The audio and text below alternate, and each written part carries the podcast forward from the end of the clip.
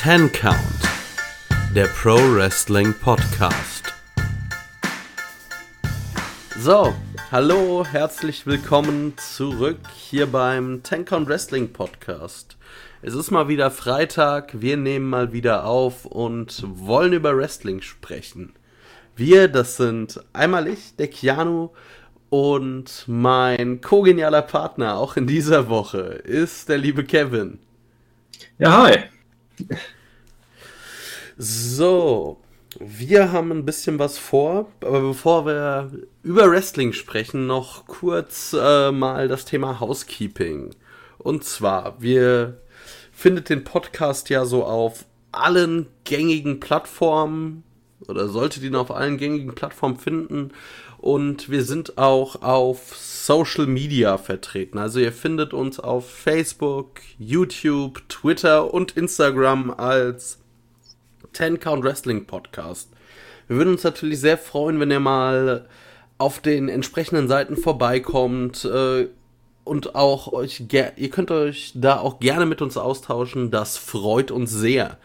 Also, reingucken bitte.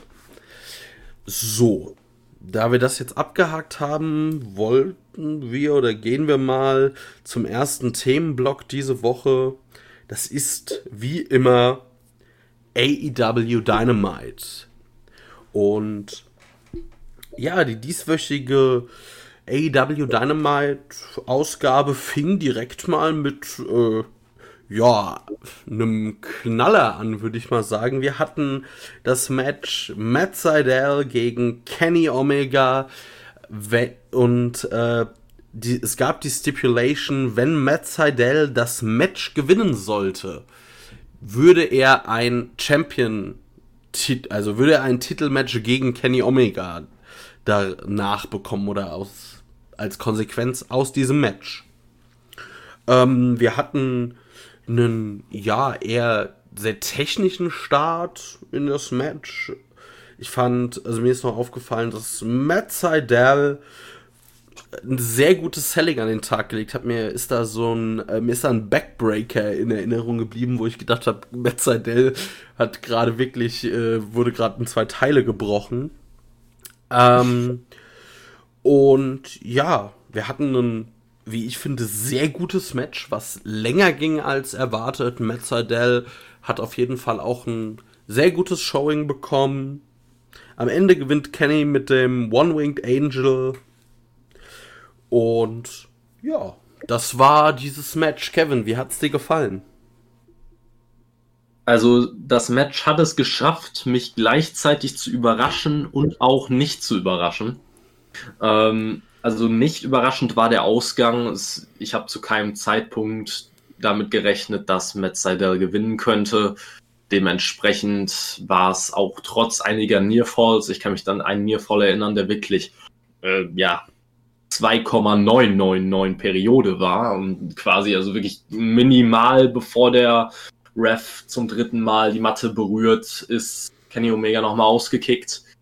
Aber ich hatte trotzdem zu keinem Zeitpunkt das Gefühl, dass Matt Seidel dieses Match gewinnen könnte. Trotzdem war es ein richtig gutes Match und vor allem, was mich überrascht hat, war, wenn man die Namen Kenny Omega und Matt Seidel hört, hätte man gedacht, es wird jetzt ein absolutes Feuerwerk an äh, Geschwindigkeit und Pacing und was weiß ich. Aber das war überhaupt nicht der Fall. Es war, wie du schon gesagt hast, sehr ähm, am Anfang auch relativ langsam. Die Kommentatoren haben das gut verkauft, indem sie gesagt haben, dass Kenny Omega den äh, ja die Geschwindigkeit ein bisschen runterdrosseln wollte, weil es ihm natürlich auch irgendwo ähm, ja in die Karten spielt, da Matt Seidel ja schon schneller ist als er. Ähm, insgesamt würde ich trotzdem sagen, ein super gutes Match, gerade weil es anders war, als man es vielleicht erwartet hat. Ähm, mit dem richtigen Ausgang den World Champion hier gegen Seidel verlieren zu lassen, nur um einen kleinen Aufreger zu haben am Anfang der Show, wäre schwachsinnig gewesen. Also war gut gemacht, äh, ein guter Start in die Show. Was mir vor allem echt gut gefallen hat, waren dabei die Kommentatoren, muss ich wirklich sagen. Gerade Jim Ross in, äh, hat am Anfang wirklich mal eine ganz andere Seite gezeigt. Also Don Callis hat sich mit an, ans Kommentatorenpult gesetzt, hat Kenny ein bisschen, ja, ein bisschen verkauft quasi, nochmal gesagt, wie toll Kenny ist und wie, wie großzügig das quasi von Kenny ist, dass er hier diesem jungen, aufstrebenden Talent Matt Seidel eine Chance gibt und JR hat sich direkt voll dagegen gestemmt, hat mal dagegen gehalten äh, und hat gesagt, äh, also Kenny Omega ist tatsächlich jünger als Matt Seidel. Ja, da habe ich Matt extrem geschmunzelt. Ja, ja, und Matt Seidel ist seit 20 Jahren oder so in, in dem Business. Also von einem jungen, aufstrebenden Talent zu reden, das, äh, das ist schon lustig gewesen. Aber das war natürlich einfach nur gut gemacht, muss ich wirklich sagen. Also äh, generell, die Kommentatoren haben da einen super Job gemacht. Das Match war top, da kann man nicht viel meckern. Ja, ich wollte auch noch was loben und zwar, also generell bringen die Kommentatoren bei AEW ja immer den One-Winged Angel over und haben lange Zeit ja gesagt, niemand ist bisher daraus aus, also kam aus dem One-Winged Angel raus. Das haben sie konkretisiert, dass es bisher einmal jemand geschafft hätte auszukicken, was ich halt ziemlich cool finde, dass sie jetzt einfach da dann auf die Realität gehen und nicht halt so, ähm, ist immer erzählen, ja, niemand ist ausgekickt, obwohl es ja nicht der Wahrheit entspricht. Fand ich, finde ich, ist, kann man lobend erwähnen. Generell, die Kommentatorenarbeit war sehr, sehr gut. Auch immer diese kleinen Scharmützel zwischen den eigentlichen Kommentatoren und Don Callis. Finde ich sehr gut. Ja, definitiv kann ich nur zustimmen. Ähm, was mir halt wirklich auffällt, ist, was Callis super macht, ist dieses Color Commentator Ding. Also ich habe ganz oft das Gefühl, dass wenn nur JR, Excalibur und äh, Tony Schiavone da sitzen, dass du keinen wirklich klaren Heel-Kommentator hast. Und das brauchst du in manchen Fällen einfach. Das bringt einfach eine ganz andere Dynamik da rein. Kellis hat ja super geholfen ähm, und war wirklich, hat das Ganze deutlich aufgelockert, hat dafür gesorgt, dass man bei den Kommentatoren nicht mehr nur das Gefühl hatte, dass sie einfach nur das Match nacherzählen. Ähm, ich fand's wirklich gut gemacht. Ja, muss ich auch sagen. Also gerade mit einem Heel-Kommentar, das tut der ganzen Sache gut. Ich meine, es muss ja nicht ähm, so extrem, also es muss ja, ich finde, es muss auch nicht so extrem sein oder komplett überzeichnet, wie zum Beispiel, ich finde, also ein krasses Beispiel ist Corey Graves, der ähm, bei der WWE halt ja jedes Heel-Gimmick komplett kauft und äh, vertritt, aber prinzipiell tut es dem Ganzen gut, wenn man nicht nur, ich sag mal, also, oder ja, wenn man halt einfach auch einen Heel-Kommentar hat. Ich finde, Tess und Chris Jericho haben das auch immer sehr gut gemacht, wenn sie mal beim Kommentar sind. Und. Ja. Ja. Ja, ähm, also ich wollte gerade noch sagen zu Tess und Chris Jericho. Ich muss dabei sagen, bei Jericho ist es natürlich immer eine leicht komödiantische Note, die er da reinbringt. Deswegen ist es nicht mein Fall. Jericho kann man mal ans Kommentatorenpult setzen, aber äh, Tess auch natürlich macht das gut. Ich finde nur Callis hat hier nochmal deutlich gezeigt, äh, dass es da noch eine ganz andere Ebene geben kann. Also dass es da wirklich eine Auseinandersetzung zwischen den Kommentatoren gibt. Bei Tess habe ich oft nur das Gefühl, dass ein, kurz ein Einsatz vielleicht ausgetauscht wird, wo die Kommentatoren mal nicht der, einer Meinung sind. Gerade wenn Tess einfach nur seine Mitglieder des Team Tess overbringen möchte. Ähm, aber ansonsten fehlt mir da halt so ein bisschen, ja, ein bisschen Feuer einfach. Gehe ich mit, also muss ich sagen, das hat Don Callis auf jeden Fall sehr gut gemacht.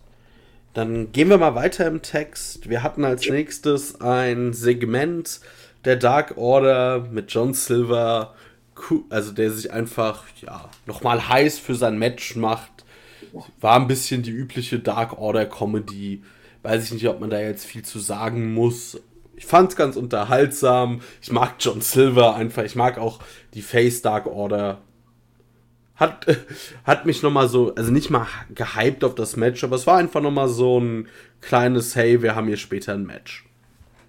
Ja, ähm, ich muss dabei sagen, ich finde es interessant, dass sie im Hintergrund immer weiter diese Alan Angel Storyline irgendwie so ein bisschen nach vorne bringen. Ähm, Gerade dieses äh, Ding jetzt, in dem Fall haben sich Dark Order Mitglieder einfach nach hinten fallen lassen und quasi einen, eine Art Coffin Drop äh, gemacht, die äh, denen dann John Silver ausgewichen ist. Die anderen Dark Order Mitglieder haben sie aufgefangen diese typische Vertrauensübung, sage ich mal. Und der einzige, der nicht aufgefangen wurde, war Alan Angels. Und das war, es war schon, ich musste ein bisschen schmunzeln. Ähm, ich frage mich halt, wo, wo man da jetzt mit hin möchte, ähm, ob man, ob Alan Angels früher oder später die Dark Order verlassen wird. Ich sehe ehrlich gesagt halt kein großes Potenzial darin, ihn alleine Matches bestreiten zu lassen und ihn alleine ja seinen, seinen Weg gehen zu lassen. Da sehe ich einfach, ehrlich gesagt, halt vor allem zu wenig Charakter bei Alan Angels. Also das ist, er ist halt kein John Silver. Ja, ich glaube auch nicht, dass da irgendwas groß passieren wird. Ich denke, das ist einfach so ein bisschen Comedy-Kram, dass man irgendwie den einen immer so ein bisschen aufs Korn nimmt. Ja, ich fand aber auch cool. Ähm, am Ende des Segments kam kurz äh, Hangman Adam Page ins Bild und hat dann nochmal mit John Silver gesprochen. Und Hangman hat quasi John Silver gesagt, dass es vollkommen egal ist, ob er das Match später gewinnt oder nicht, dass seine Freunde definitiv stolz auf ihn sein werden. Und das war schon so ein kleiner herzerwärmender Moment, wo man sich gedacht hat, es ist einfach schön, auch wenn Hangman nicht Teil der Dark Order ist und ich auch fest noch immer ein fester Verfechter davon bin, dass es gut ist, dass er nicht in der Dark Order ist. Ähm, Finde ich es schön, dass man diese Freundschaft zwischen der Dark Order und Hangman noch immer hin und wieder zeigt. Ja, das sind auch einfach so feel good Moments. Man freut sich für den Hangman. Finde ich auch sehr schön. Apropos Hangman, damit ging es nämlich direkt weiter. Der Hangman bestreitet ein Match gegen Cesar Benoni. Es war jetzt kein komplettes Squash-Match, aber das Ding war relativ schnell äh, ja, abgearbeitet. Der Hangman mit einer Buckshot Lariat gewinnt das Ding. Ich würde auch da sagen, also klar, muss, muss so sein. Einfach ein Match um dem, also einfach halt, man will dem Hangman TV-Zeit geben, man will ihm einen Sieg geben. Kann man so machen nichts zu kritisieren. Also, ja, alles richtig gemacht. Wenn der Hangman gegen Cesar Bononi verloren hätte, wäre ich hier doch relativ erzürnt. Ja, über den Ausgang muss man nicht reden. Also ich würde schon sagen, dass es ein deutliches Squash-Match war. Ich sehe gerade die Matchzeit 2 Minuten 16. Also es war, es war schon, also Cesar Bononi hat kaum Offensive reinbekommen. Es war halt ein klares Squash-Match. Muss aber auch sein. Also Cesar Bononi ist nun mal halt einfach ein Jobber. Und Hangman Adam Page soll, so wie die Storyline im Moment sich weiterentwickelt, ganz offensichtlich in den nächsten Monaten um den World Title kämpfen. Deswegen wäre alles andere ein großer Witz gewesen.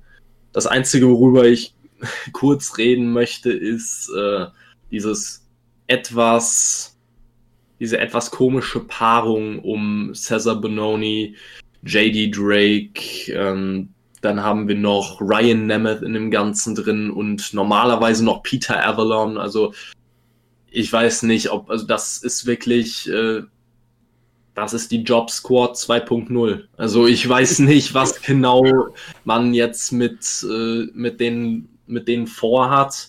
Bitte gar nichts es passt irgendwo überhaupt nicht zusammen. Man hat einfach nur irgendwelche Heel-Jobber beisammengeworfen und dachte sich, okay, passt so, dann seid ihr wenigstens nicht alleine mit ja. eurem Schicksal. So irgendwie, man braucht ja, so, wenn man bei Dark halt mal irgendwie ein Trio oder vier Leute braucht, die weggehauen werden, hat man die immerhin schon so als kleines Stable.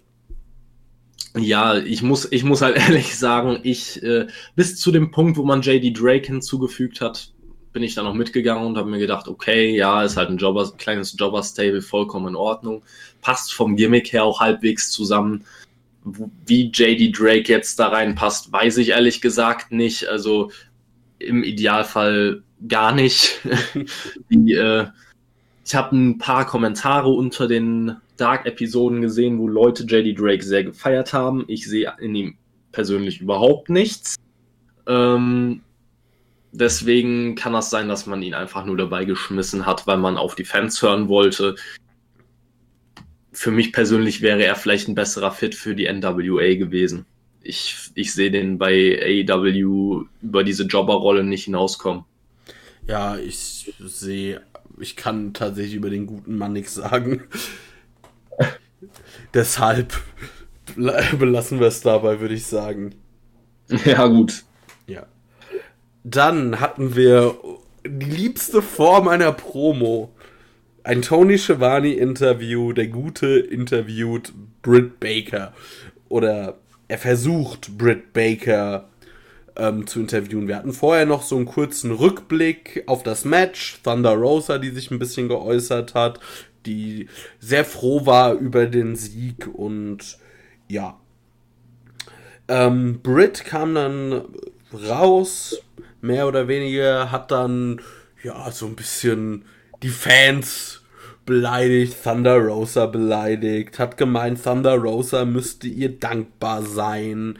Ähm, dass sie quasi dieses Match abgeliefert hat. Dann hat sie auch nochmal gesagt, sie hätte damit AW auf die Karte gepackt und die Frauendivision. Ähm, hat dann noch so einen kleinen Shoot gegen äh, Mick Foley, oder wohl Shoot ist eigentlich noch zu viel, aber halt Mick Foley, der ihr ähm, gratuliert hat zu diesem Match, hat sie erwähnt, hat gesagt, naja, du hast 20 Jahre gebraucht, um eine Hardcore-Legende zu werden. Ich habe das innerhalb eines Matches geschafft eine klassische Heal-Promo. Ich hätte mir erhofft, dass man so ein bisschen schon mal einen Hinweis darauf gibt, was jetzt passiert. Also in welche Richtung geht Britt Baker. Ich hatte mir irgendwie erhofft, vielleicht, dass schon mal sowas Richtung Titel angestrebt wird oder irgendwie sowas. Da kam leider gar nichts. Gute Promo an sich, aber ich hätte mir von dem Segment halt irgendwie eine Richtung für Britt Baker direkt erwünscht, weil äh, heißer als jetzt wird sie so schnell auch nicht mehr sein. Ja, das stimmt allerdings. Also, gerade im Hinblick darauf, was dann später in der Show bei den Frauen passiert uh, ist, werden wir noch drüber reden. Aber ähm, mir fehlt auch ein bisschen die Richtung, in die es geht. Vor allem war halt das Auffällige, dass, äh, dass Britt Baker sich hier gemeldet hat und ähm, ja, Thunder Rosa, ich glaube, die wurde da kurz, kurz davor in einem Videopaket eingeblendet, äh, wo sie nochmal kurz über ihr Match gesprochen hat. Thunder Rosa als die Siegerin hat sich nicht mehr großartig zu Wort gemeldet, im Gegensatz zu Britt Baker. Ähm, beide kommen aus einem Wahnsinnsmatch, da muss eigentlich von profitiert werden, hat man jetzt nicht gemacht. Viel länger hat man nicht mehr, um das zu, das zu machen. Ich sag mal, zwei Wochen gebe ich denen noch, wenn man bis dahin nichts daraus gemacht hat, dann hat man halt leider eines der besten Women's Matches äh, der AEW-Geschichte, wenn nicht sogar das Beste. Ich denke, wir ähm, können das Beste sagen. Ja, vermutlich das Beste. Ja, im Nachhinein ein bisschen verschenkt. Da hat man nicht, hat man zumindest diese Woche noch nicht viel draus gemacht. Zu der Promo selber muss ich sagen, ich fand die Promo sehr, sehr, sehr stark. Ich hätte mir vielleicht gewünscht, dass man da noch ein bisschen mehr mit der mit Crowd Noises spielt, wenn man es schon hin und wieder macht, dass man äh, dass man die einspielt, ähm, hätte man das hier auch machen können, weil ich fand die Promo an sich zwar war zwar stark, aber sie hat sehr darunter gelitten, dass halt kaum Fans in der Arena waren, kaum eine Reaktion gezeigt wurde von den Fans auf die, auf die einzelnen Aussagen von Britt Baker. Da waren ja wirklich Lines bei, die super stark waren. Sie hat unter anderem auch gesagt, äh, dass Thunder Rosa ihr deswegen dankbar sein sollte, weil sie Geschichte geschrieben hat mit ihrem eigenen Blut. Und das war zum Beispiel auch alleine dieses Bild, weil Britt Baker ja die Woche die, oder nach dem Match ihr ganzes Gesicht voll mit Blut hatte. Dieses, diese Metapher war einfach perfekt dafür. Oder was auch gut war, war eine Line, wo sie, äh, wo sie Tony Khan ein bisschen angegriffen hat und gesagt hat, dass er quasi die größte Legende übersieht, äh, die er sowieso schon im Roster hat. Damit meinte sie sich selber und stattdessen lieber quasi jede, jeden, jede alternde Legende verpflichtet, die auf dem Markt ist. Ja. Also das waren einfach gute Lines, wenig Crowd-Reaktion, ähm, was natürlich der Situation geschuldet ist, aber in der Situation hätte man wirklich ein bisschen mehr damit spielen können. Ähm, ja, was ich natürlich auch noch zu der Tony Khan-Line sagen muss, da war ich ein bisschen hin und her gerissen. Auf der einen Seite bringt es den Charakter Britt Baker weiter, auf der anderen Seite begräbt sie natürlich den eigenen Arbeitgeber irgendwie so ein bisschen damit. Und gerade dieses Thema ist sehr, ja, ist ein sehr schwieriges Thema, weil es in den letzten ja in den letzten Wochen und Monaten in den Medien sehr stark in den Fokus gerückt ist. Ja, ich vermute aber mal, dass das einfach kein Thema ist, was wohl. Also ich vermute jetzt einfach mal, dass das nichts ist, was ähm, bei AEW, bei den Offiziellen irgendwie, äh, ich sag mal, ein Wunderpunkt ist, weil ich vermute mal, also natürlich äh, wird Britt Baker die Promo recht frei gehalten haben, aber ich vermute jetzt auch nicht, dass sie irgendwie auf ein da ein Tabuthema angesprochen hat. Vielleicht ist da wirklich einfach Tony Khan und AEW mit diesem ganzen Thema Legenden nicht so empfindlich, was ich gut fände.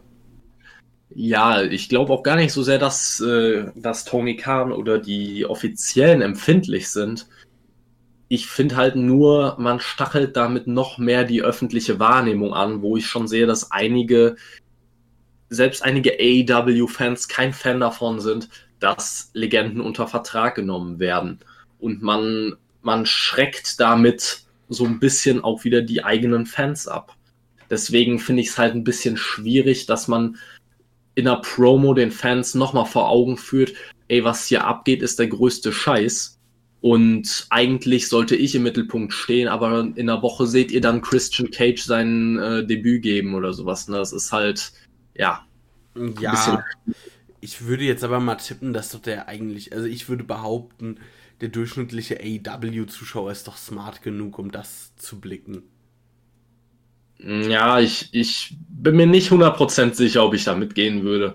Aber ähm, wie gesagt, wir brauchen auch nicht mehr groß drüber diskutieren. Es war nur eine Kleinigkeit, die mir aufgefallen ist, was ein bisschen wo ich ein bisschen hin und her gerissen war, weil ich halt nicht denke, dass es, äh, dass die Line zwingend hätte sein müssen. Es war ein kleiner Aufhänger, womit man eine große Reaktion hätte kreieren können, wenn Zuschauer da gewesen wären.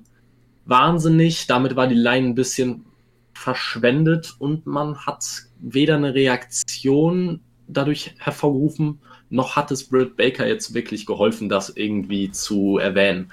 Aber naja, wie, wie, dem auch sei, also damit würde ich da auch einfach mal einen Haken hintermachen, äh, was du noch ausgelassen hattest. Vor der Britt Baker Promo gab es noch eine kleine, ein kleines Videopaket von Lance Archer.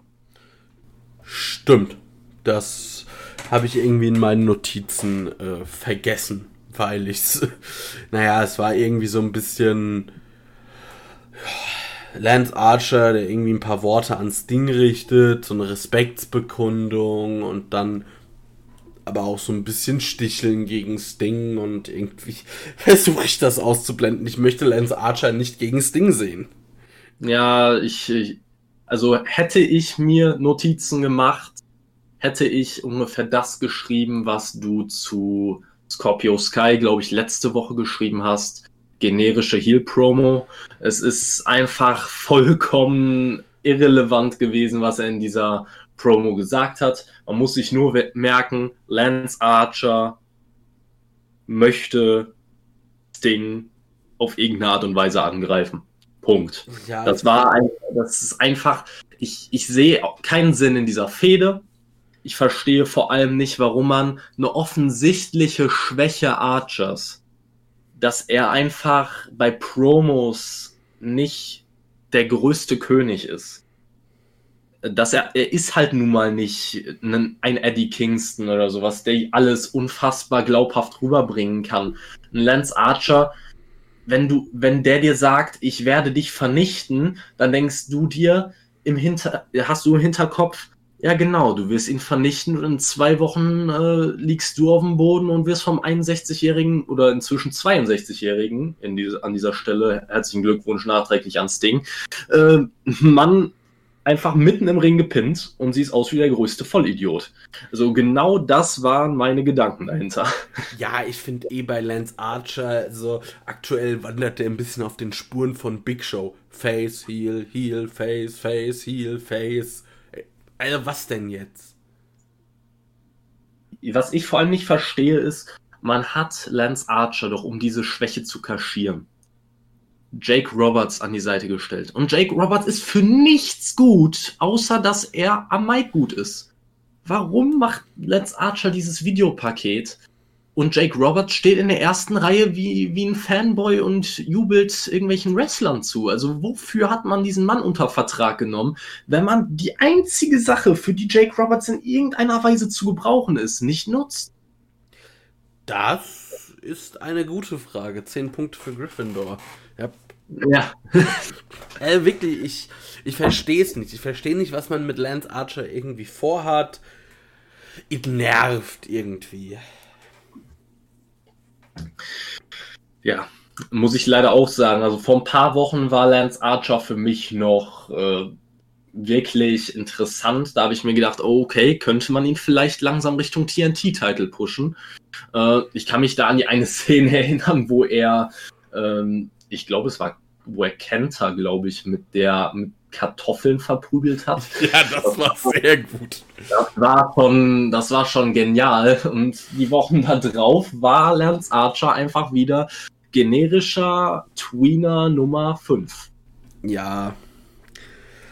Ja. Sollen wir weitergehen, bevor wir uns hier ja. richtig aufregen? Gut, ja. wir hatten ein Backstage-Segment mit Christian Cage. Der redet mit den Varsity Blondes. Interviewerin ja, kam dazu. Von wegen, ja, was macht ihr denn hier?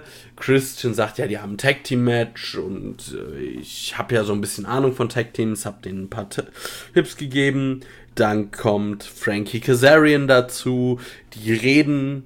Frankie Kazarian stichelt so ein bisschen und es hat so ein bisschen dieses, ja, mm, mm, mm, so, wir mögen uns ja, aber irgendwie müssen wir jetzt auch äh, uns quasi so, muss ich hier ein bisschen sticheln und so weiter. Am Ende einigen die beiden sich auf ein, also Frankie Kazarian fragt erstmal äh, wegen des Shirts hier Outwork Everybody von ähm, Christian, ja, wann fängt denn der Work-Part an? Und Christian sagt nächste Woche. Und auf jeden Fall einigen die beiden sich dann auf ein Match nächste Woche. Ähm, Frankie Kazarian fragt noch Christian, äh, ob er denn montagsabends beschäftigt wäre, ähm, woraufhin dann er sagt, nee, stimmt, nee, du bist ja montagsabends nicht beschäftigt, dann kannst du ja mal hier in mein Match bei Dark reinschauen. Das war das Ganze. Also wir haben nächste Woche ein Match. Frankie Kazarian gegen Christian.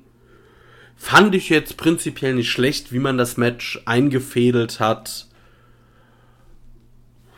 Bin dann, ich bin auf das Match gespannt. Ich denke, da ist durchaus Potenzial vorhanden. Also Christian wird man sehen. Aber vor allem Frankie Kazarian, der kann ja durchaus was im Ring. Ich denke, das ist kein schlechter Beginn für das erste Match von Christian. Ja, ich muss persönlich sagen, ich habe lange darüber nachgedacht, ob ich das Match gut finde. Aber ich glaube wirklich, es ist gerade für das erste Match von Christian eine gute Sache. Gerade weil Frankie Kazarian ein sehr erfahrener Mann im Ring ist. Ein guter Worker auf jeden Fall. Und auch jemand, der halt einfach dadurch, dass er hauptsächlich im Tag-Team aktiv ist, äh, ihm schadet es nicht, wenn er das erste Match gegen Christian verliert. Nee. Also deswegen es schadet niemandem, es kann ein gutes Match werden. Warum nicht am Ende? Ne? Ja. Vor allem besser als wieder irgendwie den, die typischen 0815 Jobber auszupacken und Christian gegen, gegen, weiß ich nicht, wieder Cesar Benoni oder so zu packen. Das Eben. muss nicht sein. Dann, dann habe ich lieber ein bisschen Abwechslung und habe wirklich dann einen Frankie Kazarian. Ja, der Punkt ist auch, finde ich, ähm, also Christians erstes Match bei AEW, ich finde, da muss ein bisschen mehr kommen, auch halt als irgendeinen Jobber wegzusquashen. Und mit Frankie Kazarian, wie du schon gesagt hast, Tag Team Wrestler, jetzt auch nicht mehr der Jüngste, da kann man sich direkt jegliche Kritik kann man verhindern, dass dann irgendwie kommt, ja, äh, jetzt muss ich hier irgendein junges Talent äh, für Christian hinlegen und so hat, wird halt, äh, würde ich sehr viel Geld drauf wetten, Christian gegen Frankie Kazarian gewinnen und Frankie Kazarian schadet es halt nicht. Ja, da würde ich 100% mitgehen. Gut. Dann hatten wir als nächstes äh, das ein Match vom The Pinnacle. FTR und John Spears gegen die Varsity Blondes und Dante Martin von Topfly. Wir hatten eigentlich wie bei den beteiligten Personen zu erwarten ein gutes Match. Es ging hin und her, das Match hat ordentlich Zeit bekommen. Eigentlich gutes Showing für alle Beteiligten. Und am Ende oder nee, ich wollte noch kurz eingehen, es gab eine Sequenz, die ich sehr lustig fand, und zwar der komplette Pinnacle steht draußen und äh, die drei, also die Varsity Blondes und Dante Martins, wollen ein Dive nach draußen zeigen und kurz bevor sie abspringen, stellt sich einfach Wardlow vor die gesamte Gruppe und äh, die drei brechen den Dive ab, weil sie so eine Angst vor Wardlow haben. Also ich fand die Sequenz, also ich fand es sah einfach ein bisschen lustig aus. Und ja, am Ende holt Sean Spears den Sieg, nachdem C4 ein ich muss ehrlich sein, auch dadurch wurde jetzt äh, Sean Spears in meinen Augen nicht irgendwie gestärkt oder irgendwas. Er wirkt da immer noch wie das fünfte Rad am Stable. Äh, ja, ich würde gar nicht mal so weit gehen, dass es ihm nicht geholfen hat. Ähm, es ist gut, dass man ihm langsam erste Siege gibt, weil ansonsten würde er diesen, diesen Spot nie voll loswerden.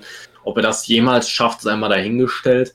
Aber man musste diesen Weg gehen. Wenn man ihn jetzt weiterhin einfach, äh, einfach ja, quasi den Anhang spielen lässt für FTR oder für MJF, dann äh, hätte man ihn früher oder später auch einfach rauslassen können. Also das, äh, das war schon gut so.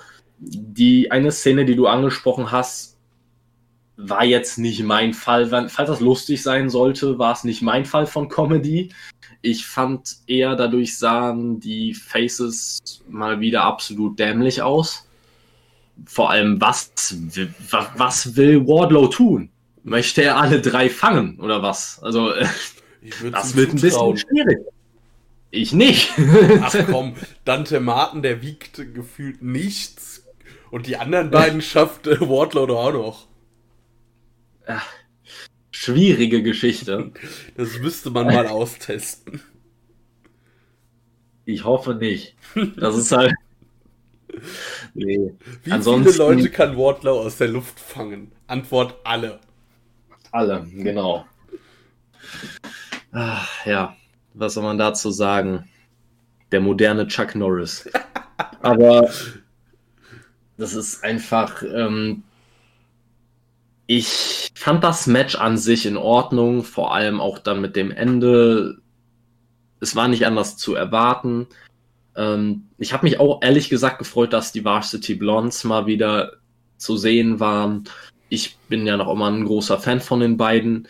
Ich finde auch, dass da großes Potenzial hintersteckt und dass man sie öfter bei Dynamite einsetzen sollte. Nicht nur in der Jobberrolle, dass sie vielleicht auch mal bei Dynamite einen Sieg kriegen sollten. Ähm, aber das, äh, ich hoffe, das wird noch in den nächsten Monaten passieren. Ähm, gegen The Pinnacle war es natürlich, wäre es natürlich sowieso unpassend gewesen. Dass man Dante Martin da reinschmeißt, äh, ja, zeigt halt auch schon, in welche Richtung das gehen sollte. Es war einfach nur eine Anhäufung von, ja, in Anführungszeichen mal noch Jobbern, die ähm, sich halt einfach für The Pinnacle hinlegen sollten und sie stärken sollten. Was ja, gut, man muss sagen, es hat ihn ja, es hat jetzt FTR nicht wahnsinnig stark aussehen lassen, dieses Match. Aber kann man machen. Ja, ich finde auch, du hast jetzt halt nicht wirklich den anderen geschadet damit. Also die Varsity Blondes sind jetzt deshalb nicht äh, begraben worden oder irgendwas. Sie haben ein, sie haben ihr Showing bekommen, sie haben TV-Zeit bekommen, was bei so einem jungen Tag-Team einfach auch wichtig ist, dass sich langsam die Zuschauer an sie gewöhnen und ich denke schon, dass man da sukzessive den Weg gehen wird, sie aufzubauen. Aktuell sind sie vielleicht dann eher e noch Edeljobber, aber ich denke, aus der Rolle kommen sie auch noch raus. Ja, ich würde ich würde noch, ich würde gar nicht mal so sehr sagen, dass sie Edeljobber sind. Ich würde sogar tatsächlich einfach sagen, Stand jetzt sind sie ganz normale Jobber. Das ist für mich halt leider ein bisschen schade, wie gesagt, weil ich die beiden wirklich auch einzeln sehr gut finde. Und ich mir bei beiden vorstellen kann, dass sie eine große Karriere haben werden, wenn das Tag-Team irgendwann mal gesplittet wird. Aber ähm, naja, da haben wir auch schon oft genug drüber gesprochen. Ich bin einfach ein großer Fan der Varsity Blondes. Ähm, naja, ähm, was danach passiert ist, war allerdings auch interessant, weil dann kam es mal wieder zu ein paar Promos der, des Pinnacle. Angefangen mit Cash Wheeler, der quasi nochmal gesagt hat, dass The Pinnacle für ihn seine Familie ist. Er hat kein Ki keine Kinder, er hat keine Frau. Für ihn sind diese Männer seine Familie und er wird alles für sie tun und ähnliches. Äh, Dex Harwood hat dann nochmal sich zu Santana und Ortiz geäußert und gesagt, dass äh, das jetzt irgendwie, ich weiß nicht den genauen Wortlaut, aber keine Comedy-Show wäre, sondern halt Professional Wrestling. Und das, äh, der Wortlaut war auch so ein bisschen, ihr könntet es besser, wenn ihr nicht Teil des Inner Circles wärt, quasi. Dann hat MJF nochmal kurz über die, über das, das Gewicht über den Körper von Chris Jericho hergezogen, wie eigentlich jede Woche. Ja, quasi sein Daily Fat Shaming. Ich weiß auch nicht. Äh, also, ich muss wirklich sagen, dass langsam wird es zu viel. Mir persönlich wird es zu viel bei MJF. Es ist jede Woche zieht er über das Aussehen seiner Gegner her. Da ist so gut er auch am Mic ist, aber denk dir doch bitte etwas anderes aus. Ich kann mir nicht jede Woche anhören, Chris Jericho ist fett, guck ihn dir an. Ja, darüber hätte ich vor sechs, sieben Jahren als Teenager vielleicht gelacht, aber jetzt finde ich das nach einer Woche schon sehr verbraucht und wenn man jede Woche aufs Neue darauf anspielt, weiß ich nicht wirklich, was das soll. Ja, gehe ich mit, war, ist so ein bisschen so langsam, also ich meine, MJF könnte es ja. Also vielleicht ist er auch wirklich da das Ziel, uns einfach nur komplett damit zu nerven. Aber das ist dann, finde ich, die, auch die falsche Art, Heat zu ziehen, weil das ist dann so dieses.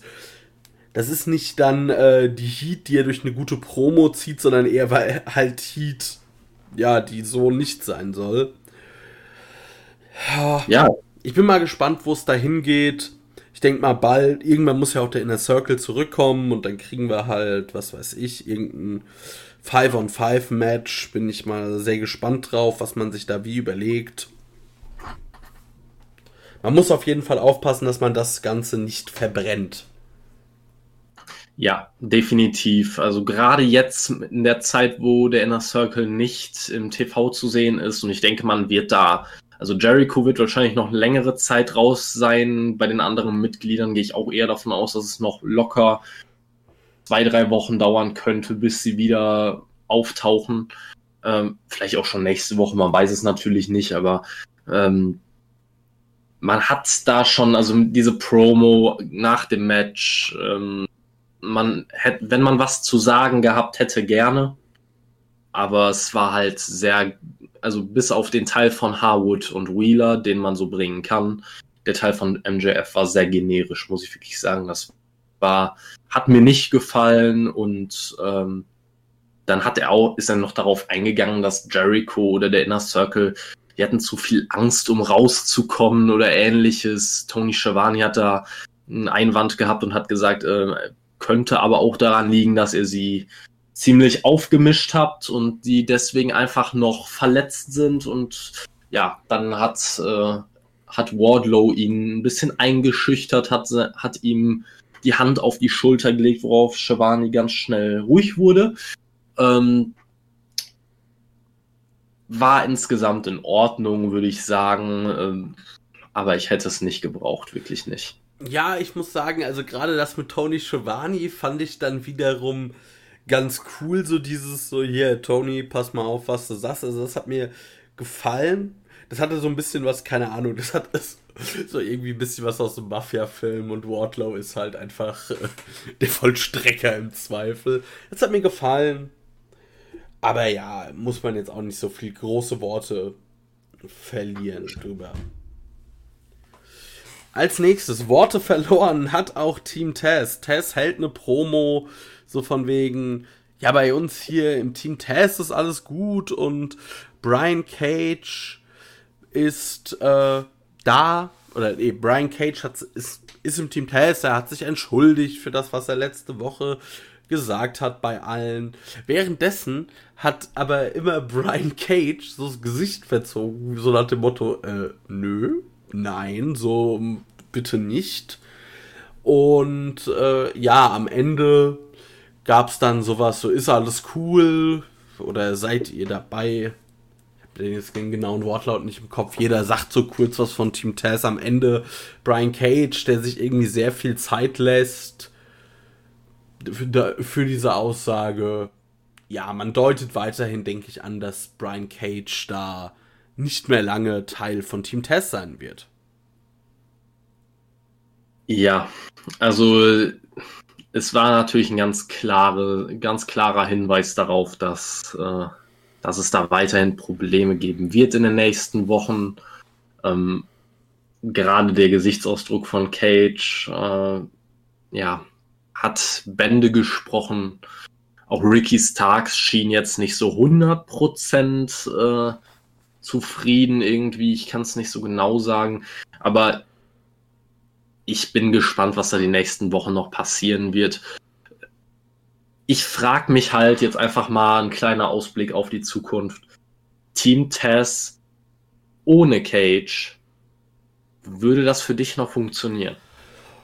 Uh, das ist schwierig. Also dann müsste auf jeden Fall halt Will Hobbs so ein bisschen langsam halt, also vielleicht ist es also ich könnte mir vorstellen, dass die Überlegung ist jetzt, äh, dass langsam Hobbs so den nächsten Schritt geht und dann eher so ein bisschen die Rolle des, ja, also von Brian Cage übernimmt, der ja so, ich sag mal, die Muskeln von Team Taz sind. Und ich denke, dass vielleicht dann diese Rolle Hobbs zugeht und ich kann, also, dass man dann irgendwie einfach, ich sag mal, Cage verlässt Team Taz und man ihn dann vielleicht doch gegen äh, hier äh, ba, ba, ba, ba, Motherhawk Monster gegen, stellt, um dann äh, ja so ein bisschen dieses Ding, diese Sting-Thematik aufzugreifen, so von wegen, dass halt Brian Cage sagt, ey, ich respektiere den Mann, lass den mal in Ruhe und es daraufhin irgendwie zu einem Match kommt, weil ich niemanden bei Team Tess sehe, der in der Fehde mit Brian Cage naja, das Ganze glaubwürdig gewinnen kann. Glaube ich auch nicht, dass es jemanden gibt, der das könnte. Ähm, ich denke aber, dass es gut nochmal zu einer kleinen Fehde zwischen, zwischen Cage und Starks kommen könnte, um das Ganze komplett aufzulösen dann am Ende. Ähm, ich brauche es persönlich nicht, weil Starks wurde während der gesamten Fehde schon so schwach dargestellt. Also mit der, bei der Fehde mit Darby Allen und Sting wurde Starks so schwach dargestellt, dass ich realistisch gesehen keine Chance sehe, dass Ricky Starks diese Fehde gewinnen könnte. Ähm, aber ich kann es mir sehr, sehr gut vorstellen, dass man die Route wählt. Und ich hoffe auch auf das, was du gesagt hast. Gerade auch aus dem Grund, weil ich nicht weil ich einfach Lance Archer gegen Sting nicht sehen möchte.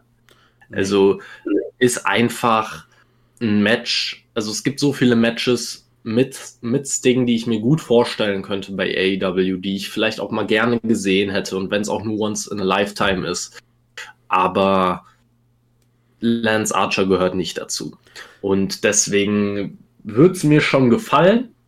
Zu Team Tess würde ich persönlich sagen, klar kann Hobbs diese Rolle mehr einnehmen, nur Hook hat ja noch immer, soweit ich zumindest weiß, kein Match bestritten, oder? Nö.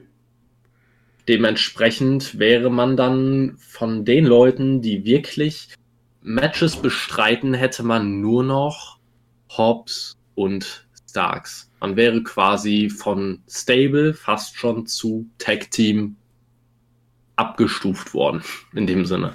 Ja, wenn, wenn man das als Abstufen bezeichnen will, ich würde halt sagen, vielleicht, ja, gibt es dann erstmal für äh, Starks und Hobbs einen Run in der Tag Team Division. Kann denen vielleicht auch helfen, wenn sie da einfach mal ein paar Siege einfahren. Ja, kann denen helfen, aber ich sehe dann den Sinn nicht mehr so richtig von Team Tess einfach. Bei Hook muss ich sagen, er hat mir in den, in den paar Situationen, wo er mal Moves zeigen durfte, sah das schon ordentlich aus. Ich weiß natürlich nicht, wie weit er im Training ist, ob er vielleicht auch demnächst erste Matches bestreiten darf. Ich fände es interessant, mal zu sehen, wie weit der Sohn von Tess ist. Ähm, aber ich brauche auch ehrlich gesagt Starks und Hobbs nicht in der Tag Team Division. Das könnte ihnen vielleicht helfen, weil Stand jetzt muss ich auch ehrlich sagen, es gibt so viele vielversprechende Mitkader, dass ich fast schon denke, es müsste bald ein zweiter Midcard-Titel kommen, weil einfach viele in der Luft hängen. Ja. Ja, ich habe gerade drüber nachgedacht, aber vielleicht müsste man dann eher so ein bisschen wieder den, sich ein bisschen anders positionieren, was den TNT-Titel angeht. Also wir sprechen ja später noch drüber, aber ich bin zum Beispiel der festen Überzeugung, Darby braucht diesen Titel nicht. So, da lass dann da eher wieder den, in den Titel auch ein bisschen mehr Fluktuation reinkommen, mehr Verteidigung, mehr Matches darum, mehr Programme, auch halt eher kurze Programme, aber dass man mehr sich halt wieder um diesen Titel oder auf diesen Titel konzentriert und es gibt halt Leute, die brauchen so ein Titelgeschehen und es gibt Leute, die brauchen es nicht, um, ich sag mal, relevant zu bleiben. Und gerade Darby ist jemand, der mit seinem Charisma keinen Titel unbedingt braucht. Vor allem vielleicht einen Titel jagen, aber Darby ist meiner Meinung nach niemand, der den Titel äh, gut halten kann. Das ist jemand, der jagt einen Titel. Ja, kann ich verstehen. Ich persönlich bin aber schon Fan davon, wie man den TNT-Titel Stand jetzt darstellt. Man stellt ihn halt da als etwas Besonderes, nicht dieser 0815 mit K-Titel, wie man es jahrelang zum Beispiel von einem WWE Intercontinental oder United States Title kannte, ähm, sondern schon etwas höher einzustufen. Und deswegen finde ich das eigentlich gut, wie man es Stand jetzt macht. Gerade auch, dass Leu eigentlich nur Leute den Titel gewinnen, die ja, entweder Main Event Potenzial haben oder oft gerade sogar auf dem Weg sind, Main Eventer zu werden. Ähm, das finde ich ziemlich gut. Und ich würde mir einfach nur wirklich einen Titel wünschen, der nochmal eine Stufe darunter anzusiedeln ist für die wirklichen Mitkader. Diejenigen, die bei denen jetzt auch noch nicht abzusehen ist, dass die in einem Jahr oder zwei Main Event stehen. Ja, hast du schon recht. Wäre auf jeden Fall eine Überlegung wert, sowas sich zu überlegen. Naja. Gut. Weiter im Text würde ich sagen. Wir hatten Cutie Marshall. Ja, ja, ja, schon wieder das Thema. Der rauskommt, der hält eine Promo. Er ist frustriert. Er steht, er ist Codys Freund und er steht in dessen Schatten und ja, er möchte ein Match und ja. Also ich würde es jetzt einfach mal kurz fassen, vielleicht hast du da mehr zu sagen, dann äh, kommt Cody raus, hält auch so eine Promo und das, also am Ende vom Lied haben wir nächste Woche das Match äh, Cutie Marshall gegen Cody Rhodes. Ja. Ja, ich muss persönlich sagen, ich bin ja, habe ich ja schon des Öfteren gesagt, großer Cody-Fan. Ja. Aber auf der anderen Seite bin ich zum Beispiel auch überhaupt kein Fan von QT Marshall. Er gefällt mir die letzten Wochen besser als davor, was allerdings auch kein, keine große Kunst ist. Für mich war er davor halt einfach ein relativ farbloser Tag-Team-Wrestler, Querstrich Jobber, war in seiner Trainerrolle wesentlich besser aufgehoben als vor der Kamera. Und äh, man merkt QT Marshall hier auch deutlich an, dass er am, am Mic mit Sicherheit kein Gott ist. Ähm, er hat sich Mühe gegeben, das Ganze sehr glaubhaft rüberzubringen. Sie sind nicht sonderlich over the top gegangen, sondern QT hat einfach mal drauf losgeredet. Man hatte wirklich das Gefühl, okay, er sagt gerade das, was er wirklich denkt, nämlich, dass er äh, sich einfach wirklich auf gut Deutsch gesagt den Arsch abarbeitet und trotzdem ähm, und er sorgt dafür, dass Cody, äh, dass Cody, Codys T-Shirts richtig geschnitten sind, sein Kaffee heiß genug ist und was weiß ich was alles. Äh, und am Ende ist es seine Frau, die abends äh, alleine schlafen muss, weil er die Nacht durcharbeitet und sowas. Ähm, es wirkte sehr persönlich. Es hat mir auch einigermaßen gefallen. Also die Promo an sich und auch das danach mit Cody. Er kam dann raus mit, mit dieser Armschlinge quasi, ähm, um nochmal seine Schulterverletzung zu verkaufen. Mein erster Gedanke, wo er rauskam und QT das Match gefordert hat, war eigentlich in dem Zustand keine Chance. Der wird jetzt sagen, du kriegst ein Exhibition-Match, aber nicht gegen mich, sondern gegen Lee Johnson oder so. Na, das hätte ich mir jetzt vorstellen können. Aber dass das Match nächste Woche zustande kommt, hat mich persönlich ein bisschen überrascht. Ich hoffe, dass man die QT-Storyline nicht zu weit treibt, dass man jetzt nicht sagt, äh, weil Cody ja gesagt hat, er möchte ihn nicht verletzen. Er wird ihn, wenn er ihn im Fig Figure 4 Leglock hat, wird er ihn lösen oder wenn er den, äh, wenn er ihn im Ansatz zum Crossroads hat, wird er den nicht durchziehen und so weiter. Ähm, ich hoffe halt nicht, dass man da jetzt die Route geht, dass es QT so sehr nervt, dass Cody ihn nicht ernst nimmt, dass er ihn jetzt irgendwie dann am Ende vom Match verletzt und dann gibt's eine ganz, ganz persönliche, schlimme Fehde zwischen QT Marshall und, weiß ich nicht, Dustin Rhodes, der seinen Bruder rächen möchte oder was auch immer, brauche ich nicht. Ich brauche QT Marshall in keinem so wichtigen, so prominent vertretenen Programm. Ähm, ich wie gesagt, die Promo an sich, wie Cody und er miteinander gesprochen haben, war schön, war persönlich, aber auf das Match nächste Woche freue ich mich halt null. Ja, dem kann ich nicht viel hinzufügen, außer, ich meine, glaubt irgendjemand, dass Cutie Marshall dieses Match gewinnt? Nein. Also es wird halt Cutie Marshall noch extrem schaden, weil Cody die Woche noch mit der Schlinge im Arm und nächste Woche besiegt Cody ihn. Also klar, Wunderheilung im Wrestling haben wir häufig, aber ach, ich brauche das ganze Segment nicht. Das ist, also das ist, ich bleib dabei, das ist für mich sowas, das könnte man ohne Cody einfach irgendwie bei Dark erzählen. Ja, definitiv. Ich finde sowieso ein bisschen eigenartig, dass man Cody da jetzt reingezogen hat, zumal er halt vorher nie Thema war. Davor ging es immer nur um, um Dustin, um die Probleme innerhalb der Natural Nightmares. Ähm, es gab äh, ein bisschen was mit den einzelnen Schülern von QT Marshall, mit einem Lee Johnson oder das äh, oder dass Cutie Marshall einen Nick Camarado aber raus zum Ring begleitet hat und äh, da scheinbar keine Probleme existiert hatten. Aber dass man jetzt Cody plötzlich so mitten in die Story reinschreibt, ähm, kommt ein bisschen komisch vor. Und ich muss persönlich sagen, mich, ich bin gerade schon an dem Punkt, wo es für mich eher nervig ist, dass Cody nicht in einer großen Fehde ist, sondern in diesem 0815 Undercard-Programm, wo jemand wie er, der einfach nun mal einer der größten, wenn nicht der größte Draw von ganz AEW ist, nicht hingehört. Volle Zustimmung. Da kann man auch irgendwie, finde ich jetzt, abschließend würde ich dazu einfach nur sagen, hoffentlich ist es bald vorbei.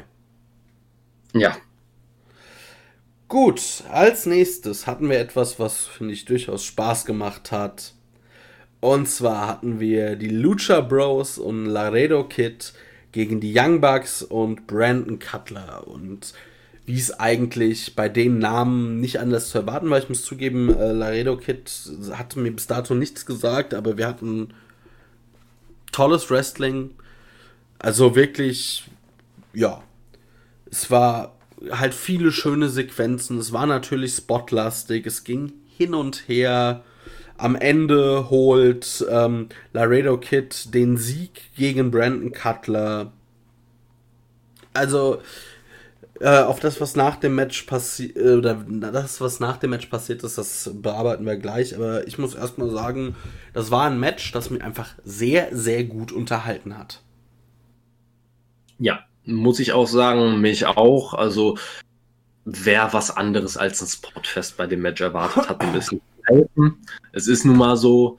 Äh, es war auch am Ende ein Spotfest. Laredo Kid kannte ich von, äh, von einem Match, das er schon bei AEW bestritten hatte, vor einem Jahr oder zwei, glaube ich. Ich meine, es war Fighterfest oder so, wurde, glaube ich, auch später erwähnt. Ich glaube, das war das erste Fighterfest.